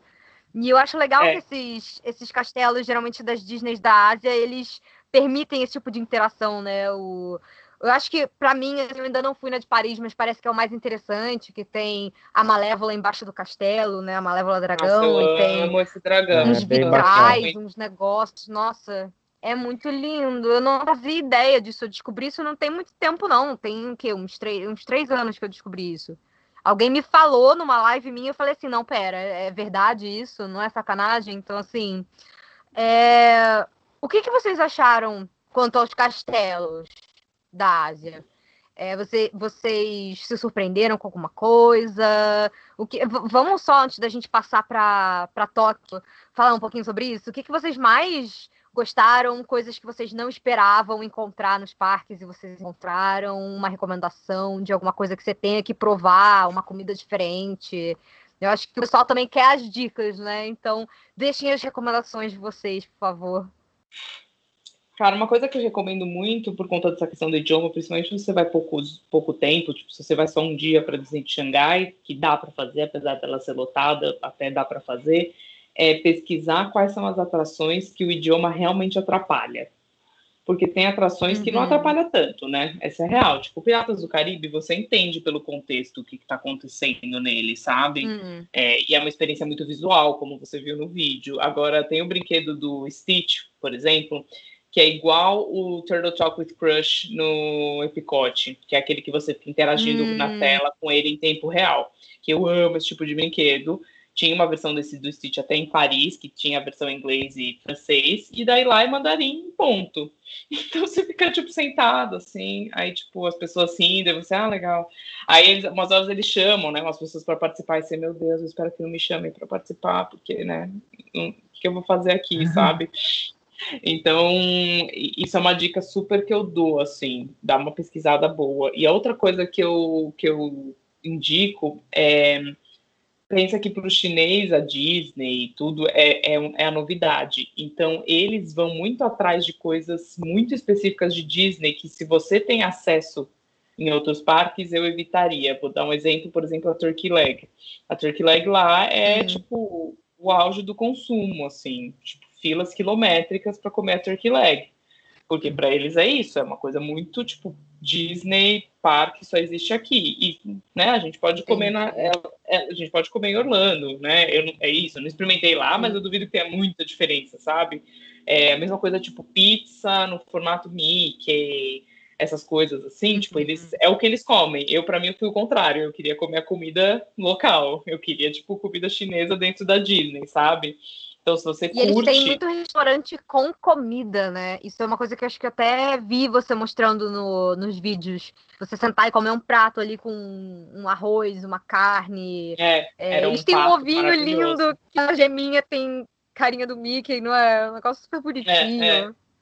Então, é tipo, super recomendo, assim, se você curte experimentar comidas diferentes, coma também dentro do parque. A, Xangai não é caro, né? A China não é cara no geral, então dá para comer dentro do parque numa boa, sabe? Acho que de cabeça, assim, eu super daria essas duas dicas. E um snack, assim, aquele snack que você pega e sai andando? Tem algum muito diferente que vale a pena? O que, que vocês acham? Aí é Tóquio, né? Tóquio é campeão nisso. É, é Tóquio verdade. são os reis disso, né? É. O famoso bolinho dos aliens, não é? É, tipo isso. Eu não lembro nada específico. Assim, uma coisa que a gente vai falar muito em Tóquio, que é o negócio da pipoca, que eu observei muito na China, eles não gostam de pipoca salgada. E eu amo comer hum. pipoca quando eu tô no, na Disney. Eu, tipo, compro pipoca o dia inteiro e fico comendo. Ah, eu também. E aí não tem pipoca salgada na de Xangai. Tipo, gente, cadê a pipoca salgada? Só tem pipoca doce sai de mim, sabe? Eu não quero pipoca doce. Na TikTok tem umas pipocas diferentonas, não tem? Exato, é aí é maravilhoso. É, mil sabores. Curry. Uhum. Mentira, tem pipoca de curry. Lá da China. Tem, uma delícia. Nossa. Legal. Mas respondendo a sua pergunta, lá na China, É, eu destaco duas coisas, na verdade. Uma é essa da comida, assim, se joga na culinária chinesa, tem muita coisa interessante. Eu comi, aliás, a uhum. sopa com o, o Mickeyzinho no ovo no formato de Mickey. Tomei um susto que eu não sabia. Meu Deus do céu, que, como fazem isso, né? Mas, enfim, né? é, esse é um ponto muito alto mesmo. Se você tiver aí um lado de turismo de, de gastronômico de aventuras, vai fundo, tem muita comida interessante. E acho que o outro ponto, claro, são as atrações, né? É, as quatro principais que eu destaco, que são as mais cheias, né? Que é o Tron, a Montanha Russa Maravilhosa, o Piratas do Caribe Novo, a Corredeira, que agora me fugiu o nome, acho que é Raging. Roaring Rapids. É, Roaring, Rapids, Rapids. Isso. E os Soaring são realmente muito legais. São atrações bem interessantes, com destaque para mim, minha atração favorita no mundo, que é o Tron e em segundo lugar o Piratas do Caribe. Então, são coisas muito únicas, né? O Tron, felizmente, está uhum. vindo para os Estados Unidos, o Piratas do Caribe não. Então, é isso, é entrar no parque muito cedo, e lá abre cedo, né? Lá abre 8 da manhã. Uhum. Entrar muito cedo, já ir pegando Fast Pass e aproveitar essas quatro atrações, que eu acho que, assim, ah, é, mais uma boa pergunta. é a parte mais legal mesmo. O sistema de Fast Pass, como é que funciona? nos parques da Ásia. Assim, é de papel ainda, não é? Mas é que agora acho que na de Xangai eles tinham umas opções de você comprar até, não era? Com uma categoria já que ele te dá, sei lá, três, quatro fast passes diferentes, você compra aquilo ali e você já uhum. tem. Não, não, tem um negócio assim hoje em dia? É. é. o de Hong Kong é papel, tradiça, assim, tu, tu como era né, uhum. né, antigamente. A Disney de Xangai acho que é a que mais tem sistema, tem tipo 49 opções assim, de Fast Pass, é um negócio bizarro. É, uma coisa que uhum. eu acho legal, eles têm o papel também, é, se você não quiser se aventurar nesses muito diferentes ou pagar, eu, o que eu achei muito inteligente é que eles têm um hub, tipo, uma central de Fast Pass em cada área. Você não tem que andar ah, até o brinquedo, legal. sabe? Então, tipo, você chega na Fantasyland, tem um hubzinho, e aí, inclusive, é bom porque daí você vê um, em, em que horário que tá o Fast Pass, sabe? Tipo, você pode daí tomar Mentira, até decisões. Gente, que maravilha! Muito mais prático, né? Então, então é basicamente lembro... como como é no aplicativo nos Estados Unidos, quando você pode ir olhando, né, o, o que tem. É, é, exato, tem essa opção, assim. É, Ai, e aí tem também a coisa de comprar, tem muita opção, assim, tem que pesquisar bem o negócio de Xangai quando você for para ver o que, que, vale mais a pena para você. Eu tive um amigo meu que foi na alta temporada. em dia cheio, né? É. é, e comprou o Fast Pass, falou, dane-se, não, não vou correr esse risco, sabe? Acho que você tem que escolher o que é melhor para você, assim. É, é especialmente se dia, você tá indo para um lugar tão longe, né? Que você não sabe quando vai poder voltar, então pesquisa redobrada, galera. Isso, pelo, na minha experiência, pelo menos, eu fui em 2018, é, eu já peguei o aplicativo da Shanghai Disneyland, né? Então, eu acho que esses hubs eu até vi, só que eles estavam sendo bem pouco usados, para falar a verdade, porque já estava meio que na boca do povo o aplicativo. E uhum. para mim funcionou assim super bem é, ele funciona no momento que você valida o seu ingresso e você pode começar a marcar. Não tem essa coisa, então, de quem está no hotel marca com 10 meses de antecedência. É igual o MaxPass Isso da em Orlando é meio chato. É o melhor Sim. sistema, gente. É, é o melhor sistema, tranquilo. é o mais justo, sabe? É super justo. E aí, quem está no hotel, e no, meu, no em Xangai foi o meu caso, eu fiquei no Toy Story Hotel, tem uma vantagem, mas é uma vantagem justa, porque você entra meia hora antes, anda, eu entrei uhum. 7h30, então 7h40 mais ou menos. E aí eu já entrei podendo marcar Fast Pass. Então eu estava no parque Ai, muito vazio, porque são poucos hotéis. Consegui ir E podendo pegar as atrações abrindo também, né? Sem fila Exatamente. nenhuma. Exatamente. E já marcando. Então, para mim funcionou super bem, foi muito útil. Eu não comprei nada, foi só que me dá direito no aplicativo mesmo mas já foi muito útil, assim, já, você já consegue se organizar como você consegue Orlando sem a chatice, né, de você ter um milhão de pessoas que já marcaram e pegaram tudo de bom é, de quem está em é, hotel, né? Então, é. para mim, funcionou super bem, assim, eu gostei bastante do sistema. E a parte boa das Disneylands, assim, para mim, pelo menos, é essa, de você ter essa chance de... O sistema de Fast Pass de Orlando eu acho o, o, o pior, assim, eu entendo que lá vai muito mais gente por dia, os parques são maiores, são mais parques, então É, eu entendo que não dá para ser igual da Disneyland, mas na Disneyland, pelo menos, eu, eu senti isso, de que, tipo, é, não era uma coisa que, ah, se você está hospedado fora dos hotéis, que são super caros, então não é nem questão, às vezes, de você não querer, é uma questão de você não poder, que vai depender muito do orçamento que cada um tem para sua viagem. É, em Orlando, você fica meio vendido, né? Parece que, que quem tá no hotel da Disney tem todas as vantagens e literalmente você que lute, especialmente hoje em dia, né? Que os parques estão cada vez mais cheios. Mas eu, eu acho esse sistema muito show, esse da Disneyland. Esse da Disneyland, esse de Xangai. É, eu acho sensacional. A de Hong, eu vi que todas elas têm aplicativo hoje em dia, né? Na de Hong Kong é, ainda é só o papel. não necessariamente consegue tirar. É, Entendi. em Hong Kong o aplicativo é basicamente para você ver o Mapa, horário das né? atrações, né? É. O mapinha. É mais para é, isso. Lá, né? O Fast Pass, pelo menos, quando eu fui, ainda era de papel. É, não, ainda é. Uhum. E ele e a internet dele era bem ruim lá em Hong Kong. Tipo, no centro do parque funcionava bem, mas aí você ia para as áreas laterais e não uhum. funcionava muito legal. Na de Xangai eu acabei não pegando tudo isso, é, é, meio que a desvantagem, entre aspas, de você ir na inauguração é que algumas coisas ainda não estão rolando. Entendi. Por exemplo, só tinha o FastPass básico, né? O aplicativo só rolava em chinês, não conseguia entrar de jeito nenhum. É, ainda tinha uma outra coisinha assim, né? Uhum. É, uma dica bacana, se eu posso dar, para quem estiver claro. planejando, que para você entrar no aplicativo de Xangai, você precisa de um número chinês válido, né? É, o parque tem hum. Wi-Fi, ele tem, aliás, é um Wi-Fi muito bom, é, que é bloqueado, né? Porque na China, na China uhum. tem um bloqueio Gente. nacional de internet.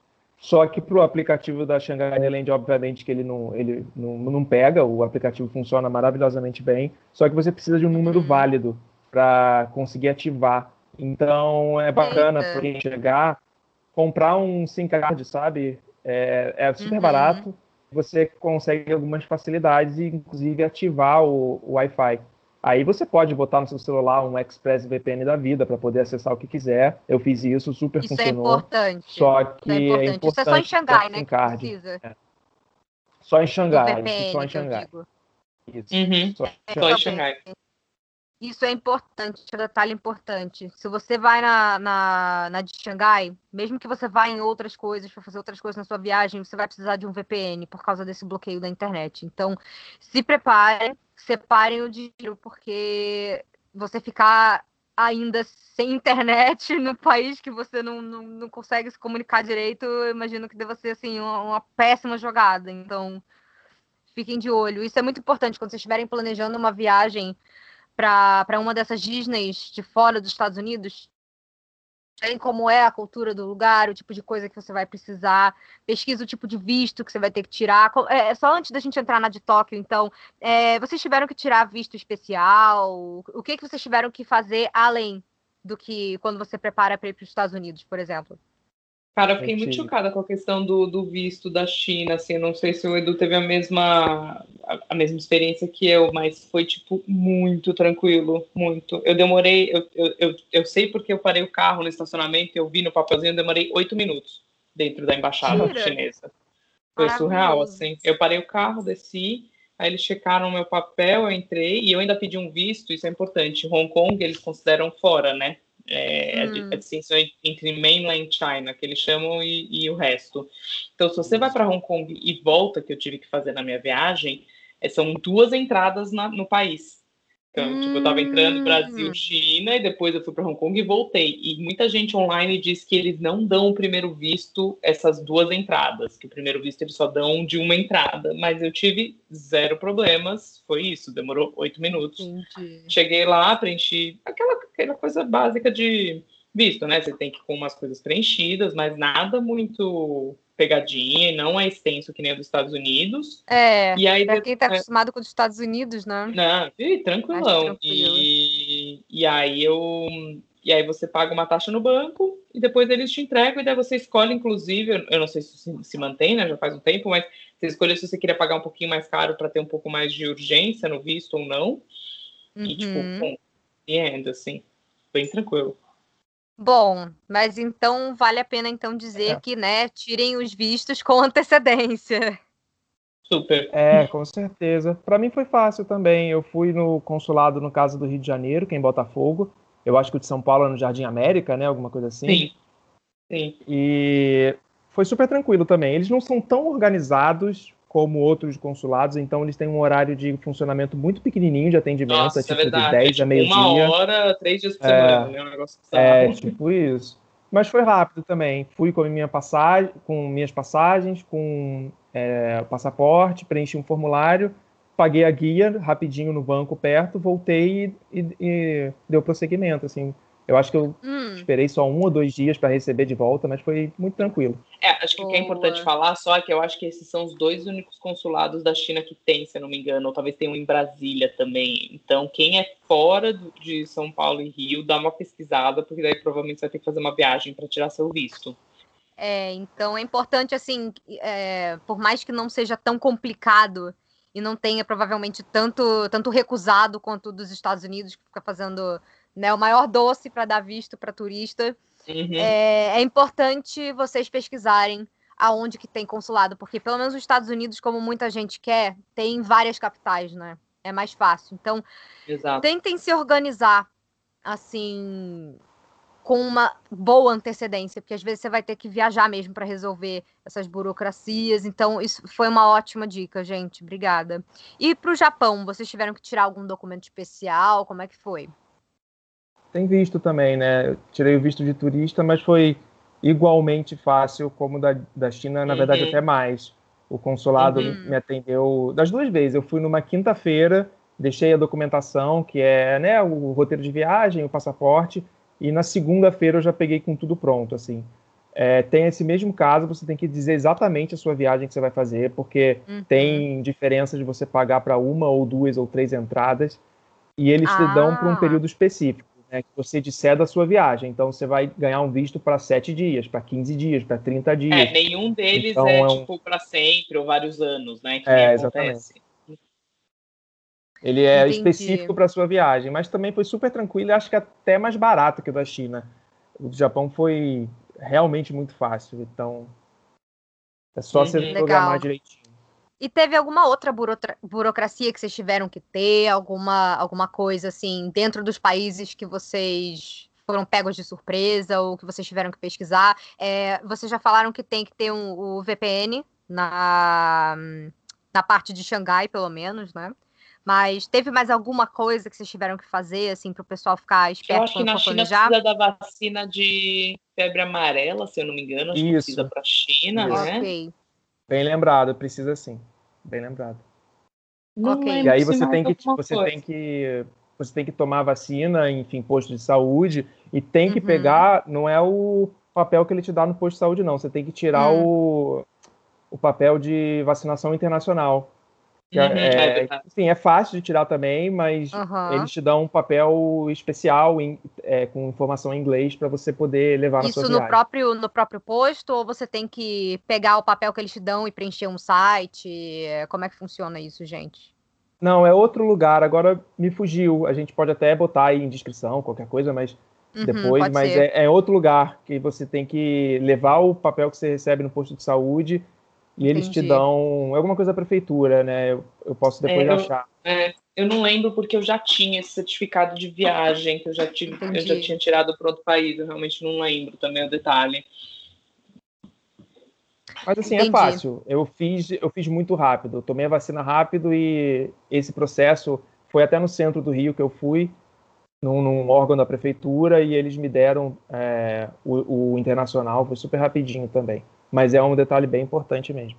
Show, gente, muito obrigada. Então vamos para o, o mais aguardado, pelo menos o meu mais aguardado. E como sou eu que estou né, apresentando este podcast, entrevistando as pessoas, eu que escolho, entendeu? Então, assim, é, é uma- o melhor a gente deixou pro final, que é a Tóquio Disneyland. Gente, a Tóquio Disneyland é o sonho da minha vida. Lá é muito diferente também, né? Eles têm um Disneyland Park que segue esses moldes dos Magic Kingdoms e Disneylands, parque de castelo, que nem a gente já falou, né? Com áreas comuns, Fantasyland, Tomorrowland. E eles têm o Tokyo Disney Sea, que é um parque que inicialmente nem parece Disney, né? que é uma coisa assim surreal, surreal, é o sonho da minha vida nesse parque. O que vocês acharam assim da Tokyo Disneyland? As primeiras impressões? É... Ah, é maravilhoso, né? Eu, eu vou polemizar desde já. O Tokyo Disney Resort para mim é o melhor resort Disney do mundo. Eu sei que Orlando é maior, eu sei que a Califórnia tem o seu valor, mas dos que eu fui, é, o Japão é maravilhoso. Aqueles dois parques, o resort, eles são muito completos, eles são muito incríveis. Tem uhum. coisa para todo mundo, então é, é, o meu favorito, assim. E o Tokyo Disney Sea realmente ele dá uma, um ineditismo para aquele lugar que é só dali. Você nunca mais vai ver aquilo na sua vida parecido, sabe? Porque é muito japonês, ao mesmo tempo é muito Disney e é totalmente diferente do que a gente conhece como parque de diversão, porque ele é todo em volta de um lago, né? Ah, e isso é, é muito importante de falar. Ele pois não é, se chama é Disney lindo, Sea à toa. Exatamente. E ele tem um pouco de tudo, né? Acabei, acabei atropelando já falando do Disney Sea, desculpa, mas é porque é um parque lindo demais.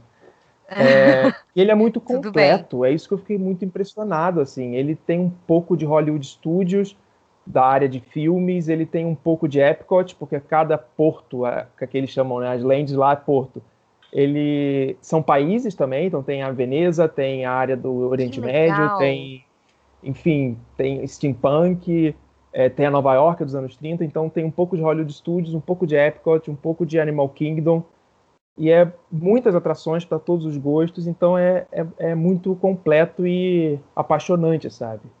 Uhum. É, é, legal dizer que a história, principalmente do Tokyo Disney Sea, é bem interessante, porque isso é muito comum no mundo da, dos parques, e especialmente da Disney, é que ele é sobra de um projeto que é, foi proposto para a Califórnia.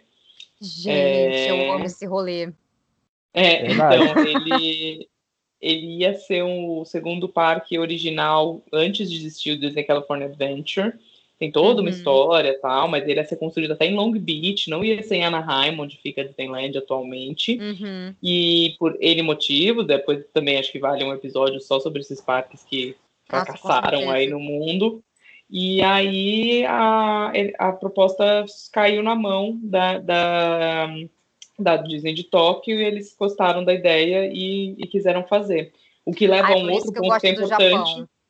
É, um outro ponto eles importante vão lá e que é fazem. É, é, lá não é o parque não é da Disney, né? Tan, tan, tan, uhum. que é, acho que, eu, que quem não sabe fica meio chocado quando você fala a primeira vez.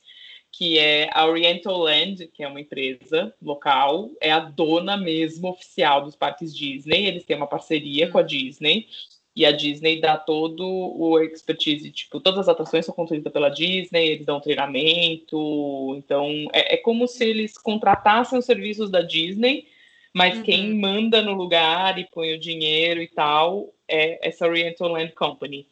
Né? E por isso que muitas vezes você fala assim, ah, mas por que, que a atração só tem lá? Ah, por que, que fizeram isso lá, por exemplo? Por que, que o Disney então foi para lá e não fizeram em outro lugar no mundo? Porque lá eles têm um outro budget, outras pessoas por trás tomando essas decisões. Uma coisa muito legal de falar no, nos parques do Japão é uma coisa até que no episódio que fala da, da Tokyo Disneyland e fala da Disneyland de Paris, é muito engraçado, porque é, eles estavam com um budget super apertado para fazer a parte da, a parte da, da França, e o pessoal do Japão não poupou dinheiro. É tipo assim, nós queremos inclusive os detalhes com a maior riqueza de material uhum. possível. Dizem que lá é, é, é, extremamente lindo, que os detalhes são inacreditáveis, que, sei lá, você olhou na construção de um prédio e tem um negócio ali que foi super trabalhado, feito com maior cuidado, com pedra incrustada e um monte de coisa. É... Eu acho isso muito incrível, porque a, a, a Tokyo Disneyland ela tava meio que. A, Disney pode extravasar no que ela não estava podendo fazer na época nos outros parques que ela já tinha, né? É. Então, eles falavam: dinheiro não é um problema. Dinheiro não é um problema. Uhum. E o pessoal da Disney tava, tipo, já na contenção, né? Super. chegou uma é. época que eles estavam com, com uma dificuldade de dinheiro. A Disney, a Disney de Paris não estava indo muito bem, e enfim. E aí, ao mesmo tempo, a galera trabalhando na de Tóquio e naquela série do Disney Plus que vai estrear aqui no Brasil agora em novembro, gente, o Imagineering Story, eu recomendo muito essa série para vocês. É uma série documental feita pela neta do UBI Works, a Leslie Iwerks, e ela, cada episódio tem uma hora, é um documentário mesmo, com imagens tiradas do Disney Vault, coisas assim que você nunca imaginaria ver. E tem esses bastidores de construção, até o pessoal do, do Imagineering mesmo ficava tipo, ai, quem será que vai ser mandado para o projeto de Tóquio, que era coisa prestigiosa, e quem vai ser mandado para tentar terminar a Disney de Paris a tempo, sabe? Umas coisas meio, sabe? Que nem eles falam dos filmes. É muito engraçado que isso acontece também com os parques, sabe? Que eu lembro que, tipo, ah, na época, na época do Rei Leão, todo mundo tava apostando em Pocahontas, então os animadores mais prestigiados todos queriam trabalhar na Pocahontas, e a galera que ficava renegada, tipo, ah, trabalhar aqui no filme de Leão, né? E depois parece que o jogo virou, então eu acho isso divertido. Eu acho engraçado. É, é, e esse negócio do dinheiro e da rental land também é uma coisa que acaba acontecendo lá na, na Disney de Tóquio. É, não só as construções são bacanas, mas eles mantêm o parque muito bem.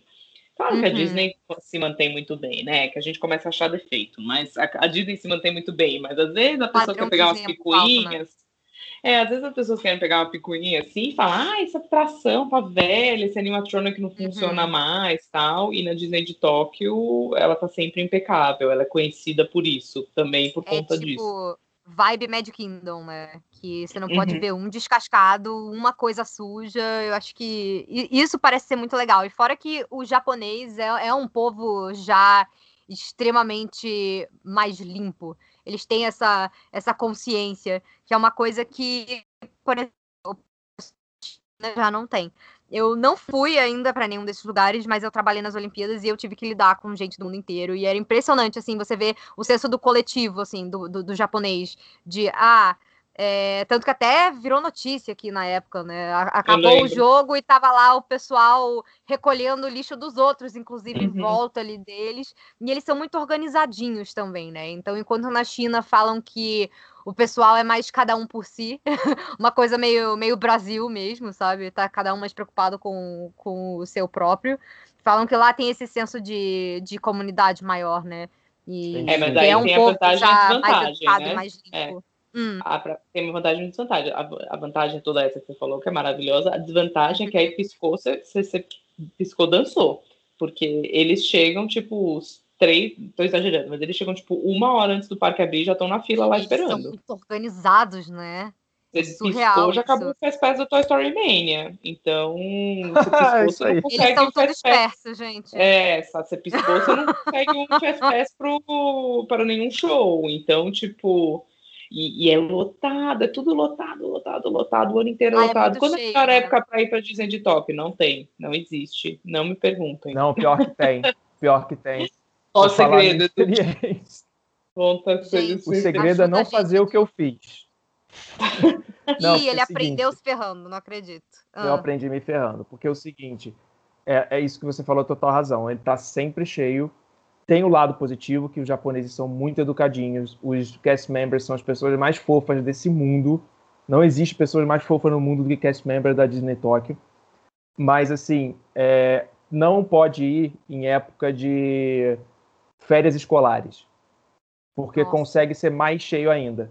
Uhum. E aí eu fui exatamente numa semana de época de, de férias escolares, que foi em primeiro de fevereiro. uma Golden Week, um negócio assim? É, foi, eram férias, eram férias Nossa. em fevereiro, de, acho que de inverno. É, acho que até aquele, aquele canal ótimo, TDR Explorer, né, que fala sobre. Ai, eu amo esse canal. Uhum, maravilhoso esse canal, ele é ótimo. Para Japão, ele é a melhor fonte. Exatamente. Eu acho que ele já falou isso, minha amiga que morava lá falou isso, e eu não sabia, né, quando eu comprei passagem. Então, eu peguei um parque muito cheio em fevereiro. Uhum. Tanto é que em 2018, dois anos depois, eu fui em maio e, claro, tava cheio porque é sempre cheio, mas a diferença era gritante. Só para você ter noção, na, falando rapidinho da Universal em fevereiro, na Universal Osaka, você tinha que tirar o horário para entrar na área do Harry Potter. Eita. Tinha que pegar o horário para entrar na área. E aí, entrando na área, você tinha que pegar três horas de fila para ir na atração. Eita, é, então era que nem maio, o, a área do Star Wars quando abriu, né? Exatamente. em maio já não tinha isso. Caramba, e aí eu gente. achei isso muito estranho, gente. Ok, ainda é cheio, mas por que, que aconteceu? Aí me explicaram esse, essa desgraça. Mas é isso, tá sempre cheio. É, tem que ter paciência, tem que organizar muito direitinho o Fastpass. Eu acredito que agora eles vão começar a botar o Fastpass digital, porque o aplicativo da Tokyo Disney Resort já saiu nas, nas plataformas ocidentais. Não tinha quando Está eu fui. Muito lindinho. Acabou é, de sair uma novidade que, que vai ter Fastpass novos na Disney de Paris e na de Tóquio. Eu ainda não consegui Aí. me inteirar muito bem, mas hum, sim, tá legal. tá rolando umas, umas mudanças. Pois é, e quem Nossa, quiser pode até baixar já, dá para entrar, é super bonitinho o aplicativo, é. vale super a pena. Isso é uma coisa que eu sempre dica. faço também, né? Você baixar os aplicativos é. e dar uma olhada como são as filas, ainda mais para essas Disney que não tem muito conteúdo, especialmente em português, né? Para quem para quem quer se organizar melhor. Isso é uma coisa que eu costumo fazer. E todas elas já têm aplicativo. Eu tenho de todos no meu celular.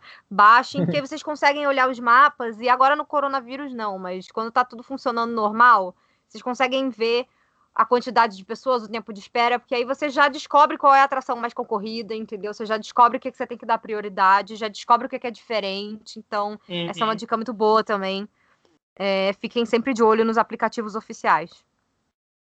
Isso aí. E é o que a Renata falou, assim, na Tokyo Disney Sea, você tem, quem estiver indo tem que pesquisar, porque abriu o parque, Toy Story Mania acabou, Fast Pass pro dia inteiro.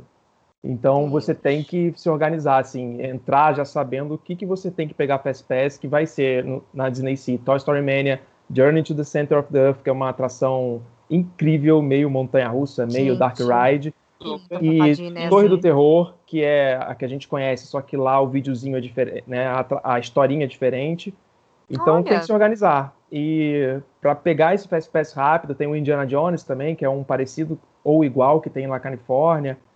Então é isso, se organiza, pega o Fast Pass, já tendo, já sabendo o que, que enche mais, para você ter um dia proveitoso, né? Porque imagina, você ir para do outro lado do mundo e não conseguir ir num brinquedo por conta de fila, socorro, né?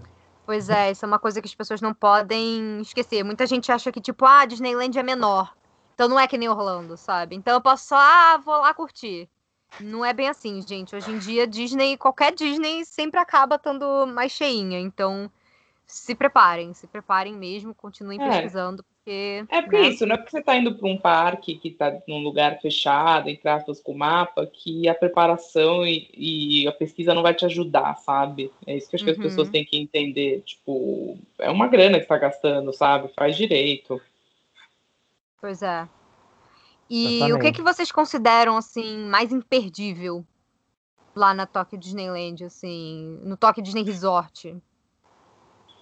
Ah, eu ah, acho eu... que lá, é por, por essa coisa da, de, de ser muito cheio, mesmo que você vá vários dias, é, tem que infelizmente dar uma priorizada no que é mais exclusivo, né?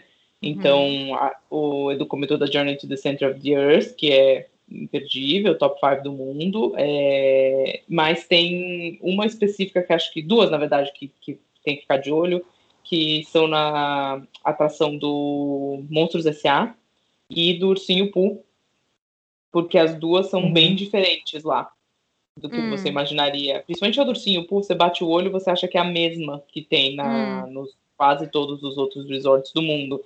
E lá é uma versão trackless, né? Parecida com a Mystic Manor, que a gente falou da Hong Kong, que não tem trilhos. É super bacana, é bem diferente, então, e também lotada. Precisa também ficar de olho. E a do uhum. Monstros S.A., ela tem uma lanterna que você vai na mão e aí você aciona os animatronics, as coisas vão acontecendo na atração ah. quando você aponta com a lanterna. Gente, então é uma experiência totalmente uhum. personalizada. Super, é bem coisa legal. diferente. Nossa, isso é uma coisa que eu não fazia ideia. Eu não fazia ideia. E eu já dei uma boa pesquisada, assim, nesses parques, porque eu tenho muita vontade de, de conhecer. Então, olha só que legal, gente. A gente nunca sabe tudo. Então, assim, realmente mergulhem na pesquisa na hora de se planejar, assim, porque. E se vocês conhecerem quem já foi, aproveita, assim, pergunta tudo, tira todas as suas dúvidas, porque tem muita coisa que você mesmo provavelmente vai acabar descobrindo lá na hora que ninguém te falou e você vai falar, caramba, nossa, nem sabia que estava aqui, sabe? Então, assim, isso é, isso é muito legal. Outra coisa que eu acho importante de falar, eu não sei como é que vocês lidam com essa questão de merchandising, mas dizem que a Tokyo Disneyland é o lugar para você deixar as calças, né? Assim, porque os merchandising é, lá são muito únicos. Gente, as lojas de lá. Eu sigo até Instagram que revende Assim, eu sei que eu não vou comprar. Eu, te, eu sigo o Instagram de americano que revende. E aí eu fico só olhando e falando assim: ai, o dia que eu for, deixa eu tirar um print disso aqui, que se tiver eu vou querer comprar, sabe? Eu não sei vocês, mas eu já tenho a minha listinha de coisas que eu quero comprar na Tokyo Disneyland. Uma... E tem umas coisas diferentes que você só encontra lá também, até na pois de Xangai é. também, assim. É, eu lembro que na de Xangai, acho que até mostro no vídeo, tem um uns rabos, tinha uns rabos para vender, que você colocava Ai, na é cintura. É e aí, tipo, você usava o é rabo, estranho, assim, é do Sully. E as pessoas compravam e usavam. Eu, gente, que isso? É, é ligeiramente umas, creepy, umas mas é legal. diferentes, né, também, que são, tipo, é uma faixinha de cabelo, e aí tem de pelúcia, não é? Aí tem o Sully, tem, uhum. tem Stitch, tem tudo isso. O rabo eu acho que tem só na área de Pandora, lá em Orlando, se eu não me engano. Que lá tem tudo, né, dos navios. Aí tem o acessório de cabeça, tem, tem o rabo. Mas é um negócio assim que é muito, é muito cultural de lá. Eles têm aquelas mini bolsinhas de pass holder também, que todo mundo quer comprar. Que é aquelas bolsinhas piquititinhas, é só pra você pôr o seu cartão de todos os personagens uhum. existentes na vida. Lá tem tem o Duff, né? E a Shelly May. E... Esqueci o nome da. O Duff também Estela é bem Lu, não é? asiático, assim. Né? É. Na, na, de, na, na China também ele é, não é tão forte que nem Tóquio, Eu vi o pessoal falando pegou, que, assim. que a fila para tirar foto com ele por lá fica maior do que a fila de atração, assim, que o pessoal é pega mais de uma hora de fila para tirar foto. Isso é uma coisa muito e importante. Eu, assim, eu não vejo para graça, porque é tipo um urso de pelúcia. Também não. É o Japão, eles são, não eles me são pegou, kawaii assim. e eles gostam é. de colecionar. Então, é, eu, eu, entendo, eu entendo a ideia, mas eu também não consigo muito me relacionar. Mas assim, é aquela coisa de você comprar o urso e aí você comprar as fantasias dos personagens para botar no urso e lá parece que tem também uns uns photo spots especiais para as pelúcias. É, é bizarro para essas pelúcias Nossa, do, do Duffy. Eu já vi isso em vídeo, eu fiquei chocada. É... Eu não lembro nem se foi no próprio TDR Explorer. Esse canal é muito bom, gente. Sigam. É, ele tem Instagram, tem acho que tem site, tem. Ele tem um guia da Disney de Tóquio que parece que é muito bom, que eu tô doida para comprar também. Então, assim, pra Disney Das ele mostra muito, ele mostra detalhes das lojas, comida, então é, é uma boa dica para quem pelo menos entende um inglês mais ou menos, para você dar uma olhada como é que é o parque, o que, que vai te interessar de diferente. É um conteúdo legal, assim. É... É. Mas eu acho, nossa, eu acho, eu acho isso muito doido. Que eles têm essa coisa de, ah, todo mundo se veste. Eles têm essa coisa de casal e vestido igualzinho. É, você ir na Disney com, com alguém, é, do, é, alguém do sexo oposto, né? Ou então, sei lá, enfim, você ir com alguém que você gosta é um negócio especial, você não vai com qualquer crush na Disney, sabe? Lá tem aquela coisa de, ai, meu sonho é ir, ir na Disney com um namorado ou uma namorada, e aí é um negócio muito doido isso. É, tem gente que só quer ir em encontro, então a pessoa não vai com a família. Tem é, é, é outro caso também que é muito engraçado você olhar as pessoas. O que, que vocês acharam assim do perfil do japonês na, na Tokyo Disneyland? Eu acho que tem muito casal mesmo. Acho que também tem muito grupo, assim, grupo de amigos. É, uhum. Eu sinto que é, lá é mais a pegada date, casais e amigos do que tanto família, né? Não claro, é, tem muito, mas isso. nos Estados Unidos eu acho que a coisa da família é muito mais forte. E uhum. o que é muito forte lá, que é, é importante falar para a alegria de vocês, é a pipoca, né? Os potes Ai. de pipoca são. As pipocas são incríveis uhum. e os potes de pipoca são mais maneiros ainda. Tem uma lista de potes de pipoca que eu quero é. comprar. Eu tenho eu, eu, tenho, eu, tenho comprei o... dinheiro pra ir nessa toca, de, nessa toca Disneyland, gente, porque eu não vou conseguir sair sem comprar um monte de coisa que eu sei que eu quero muito. Então, assim, eu tô até dando uma segurada. Tipo, ai, mesmo que dê pra pagar, vamos segurar mais um pouco, gente. Vamos economizar mais um pouco, porque. Ai, qual, qual balde que você pegou? Eu, além das outras. Aliás, você perguntou como lidar com mercadorias, eu lidei comprando as mercadorias, né? o Eduardo do Mas... futuro que, que é, exato, com é. isso, né? Como a gente estava conversando antes. É um Exatamente. problema para o Eduardo do futuro. Mas é, é um problema para o Eduardo do futuro, não quero nem saber.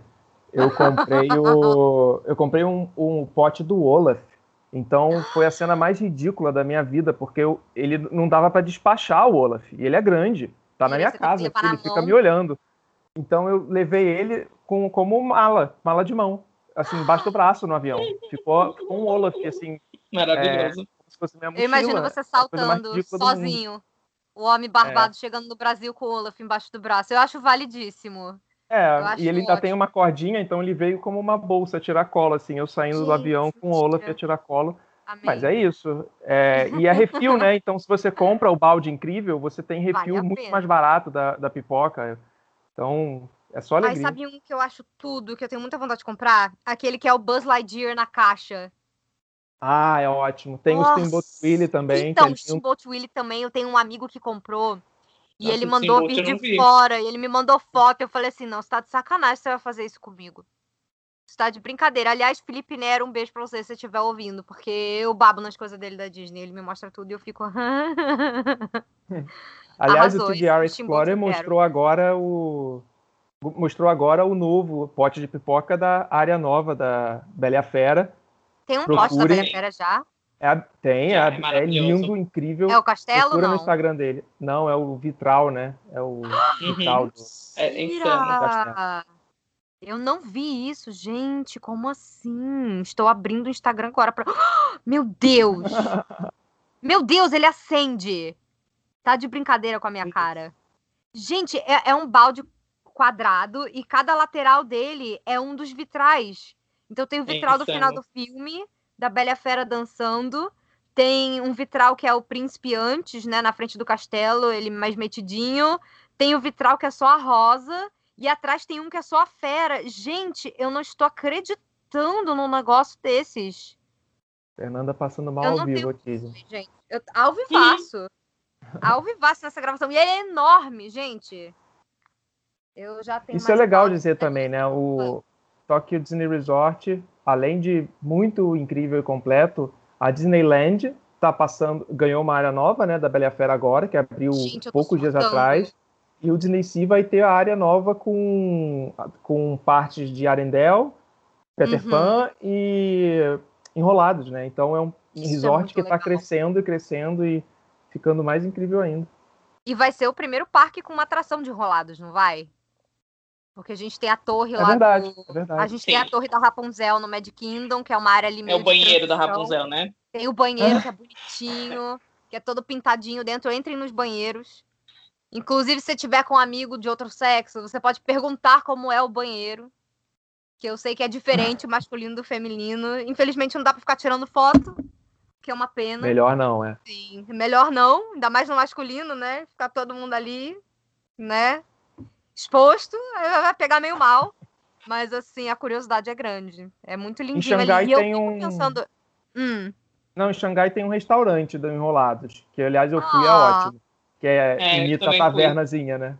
Uhum, ele, é, é ele é table service ou ele é quick service? Não, ele é quick. Ele é quick. Legal. Mas é bem Eu sei que lá no de Xangai tem um table dentro do castelo que você encontra os personagens com as roupas mega diferentes, uma coisa mais é, chiquezinha, não é? Eu é, imagino que seja. Mas o, a, saca da sala é tematizada, tem uma sala da Mulan, é bem bonito. Ah, gente, lindo. Muito lindo. É aquilo, né? A gente faz o que dá e o resto a gente só chora mesmo. E fala, poxa, capitalismo, por quê? Né? Por que tão caro? Só queria que uma fotinha comigo aqui dentro do castelo. É pedir demais, moço, sabe? É. é. Tipo... Mas eu acho que é importante, assim, falar pro pessoal que hum. é longe, são muitas horas, às vezes o voo vai sair caro, mas no final eu fiquei com uma sensação do tipo, cara, super dá, sabe? Não é uma uhum. coisa absurda que nem a gente imagina que vai ser. A não ser assim, sei lá. A gente até evita de pesquisar por imaginar que vai ser tão, mas tão e... caro, que a pessoa não Super. quer nem ficar na vontade, né? uhum. né? É, e eu acho que, a não ser, sei lá, que você tem um jet lag que te faça, meu, ficar mal durante uma semana, Tipo, é, é que eu não sinto o jet lag, eu sou muito, muito sortuda eu nesse sentido, não. assim. Mas eu tô viajando, sente, eu, eu, entro na vibe, assim. Eu também, total, assim. Mas mesmo quem sente, tipo, só, acho que só assim, faz uma viagem um pouco mais longa para valer a pena. Eu não acho que é uma viagem que é vai, faz um bate-volta, né? né?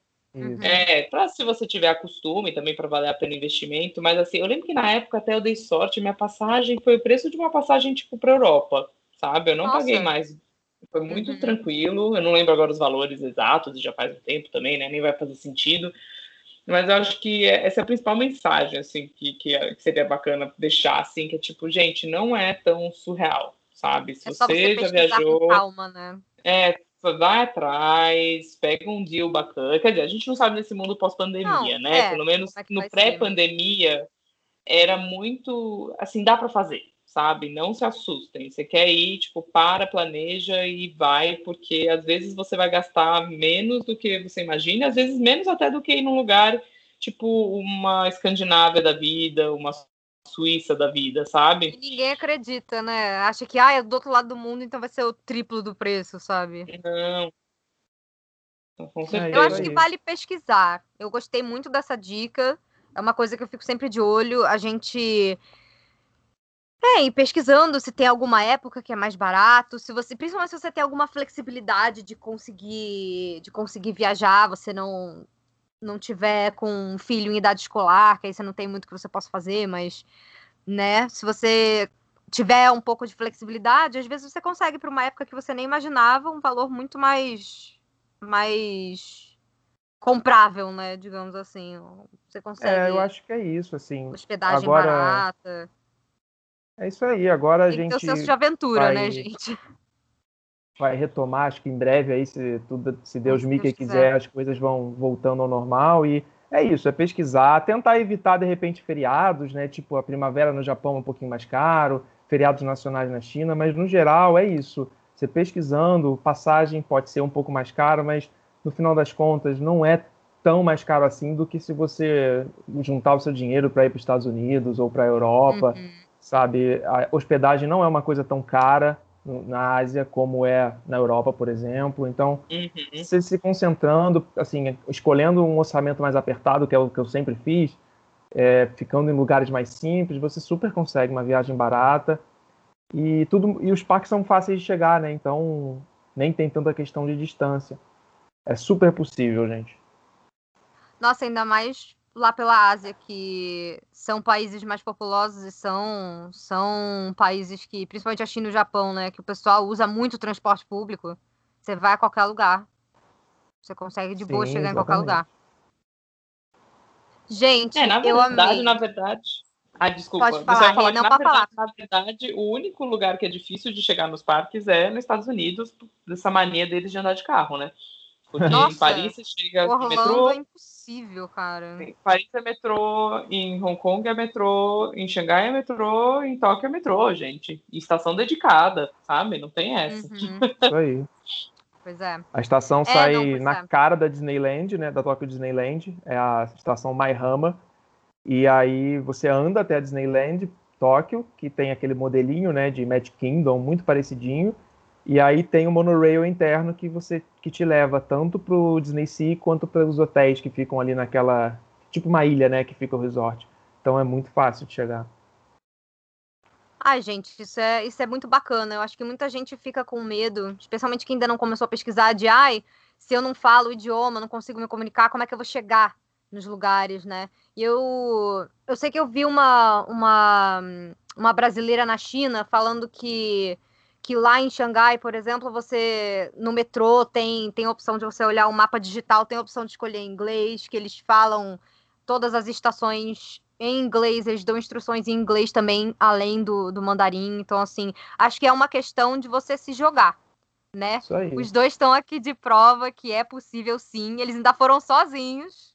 Eles ainda fizeram no, no modo hard aqui a, a, a viagem, né? E eu acho que assim, quem tem boca vai a Roma, a gente se vira na mímica. Pelo menos parece que, que por lá eles fazem o possível para tentar ajudar os turistas, isso é, isso é muito bacana também. Então, é um sonho que eu pretendo realizar e eu espero muito, a gente espera muito, né, que vocês tenham se empolgado também. Se você que está ouvindo esse podcast, você é, nem começou a pesquisar por medo de ir para um lugar assim tão diferente, eu acho que é, é uma experiência, assim. E se você preparar o seu coração para ter que lidar com alguns perrengues, no final ficam, acho que, as memórias boas, né, gente? Com certeza. Nossa, sim, vale muito a pena. Nossa, eu nem lembro de perrengue você falando assim, deve ter tido, mas agora eu só lembro das coisas boas mesmo. ah, certeza, foi maravilhoso. Foram dias muito legais. Enfim, viagem diferente para um lugar distante, mas tem aquele calor de parque temático. É, é muito gostoso, assim, vale muito a pena. Uhum. Gente, antes da gente encerrar, quero só perguntar aí para vocês qual, qual o parque favorito de vocês na Ásia uma atração favorita e uma comida que você não pode deixar de experimentar, por favor. Manda ver. Quer que eu comece? Manda ver. é, é, Tô pensando. Cara, eu acho que é um. É, acho que. Eu sei que é um, mas assim, acho que fica um empate Xangai Disneyland, Tokyo Disney Sea. Xangai Disneyland é aquilo que eu falei, né? Tem um lugar especial para mim, então não tem muito como eu não dizer. É, atração ah, também é um empate entre o Piratas do Caribe, Xangai e o Tron. Muito difícil escolher uma, muito. E snacks, cara, putas pipocas. É, eu sei que não é tão diferente assim, mas ah, é tão bom o snack é, que você já ama e ele, tipo, uma versão upgrade, sabe? Maravilhoso. Que eu acho que é difícil você não querer experimentar, sabe? Recomendo. Uma pergunta minha aqui, que eu amo churros da, da Disney. Tem algum churro diferentão nessas Disneys assim da Ásia? Tem, eu não cheguei a comer tem. porque eu não amo muito. Eu não amo muito uhum. churro, mas tem sim no Japão. Tem sim, ah, eu comi tudo, e mais né? de uma vez. Boa, é, é de que o churro? É de que? Ah, tem alguns sabores diferentes, mas eles não são tão doces. Isso eu posso hum. dizer eles têm mais um. É, você sente mais, assim, é mais gosto da massa, dos, de um temperinho, ele não é tão doce, sabe? Mas é bem gostoso. É, não é aquele recheado de diabetes, assim, que nem o não, americano gosta, é... né? legal, legal. E você, Edu? Eu sei que é difícil, que você também, você também gosta de muita coisa, que nem eu, então imagino que seja difícil escolher, mas é difícil, mas eu vou copiar um pouquinho. Eu acho que eu também fico entre a Tokyo Disney Sea em, em primeiro lugar, e só que a Shanghai Disneyland muito pertinho. Uhum. A atração eu colocaria o Tron e o Piratas do Caribe de Xangai e o Indiana Jones Journey to the Center of the Earth e, por incrível que pareça, o espetáculo musical da Pequena Sereia da Tokyo Disney Sea. Tem um musical da Pequena Sereia, mentira. Tem, tem um mini musical, e olha, eu sou da área, eu também faço, produzo musical, e esse espetáculo da Pequena Sereia tem o voo cênico mais incrível que eu já vi na minha vida. O espetáculo então, é todo aéreo. É não absolutamente perder, todo aéreo. Não é igual aquele showzinho lá do Hollywood Studios que é meio caidaço, né? Não, não, não é igual aquele. o espetáculo é todo aéreo, o cenário é todo aéreo, ele desce Uau. em camadas, é, é lindo de morrer. E E não é tão cheio. Então, assim, é Anotado. super tranquilo. Na área da Pequena Anotado. Sereia, né? Gente, e anota aí. De snack, eu, eu vou copiar. Eu vou copiar a Nata também a pipoca. As pipoca, de Tóquio. É, são incríveis. Ai, adorei. Primeiro quero agradecer vocês por toparem participar. Acabou ficando grande o programa, mas acho que ah, faz parte, né? Até porque são, são viagens muito diferentes e tem muita coisa para a gente conversar mesmo.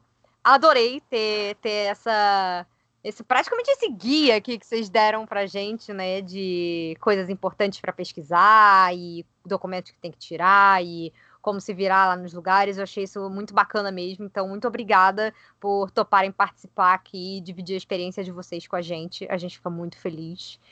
É, e é o momento de vocês fazerem o seu jabá. Aonde que a gente consegue encontrar vocês? É, porque vocês adoram também falar de Disney, né? Então, pode ser rede social, site, o que vocês quiserem. Fiquem à vontade, o momento é de vocês.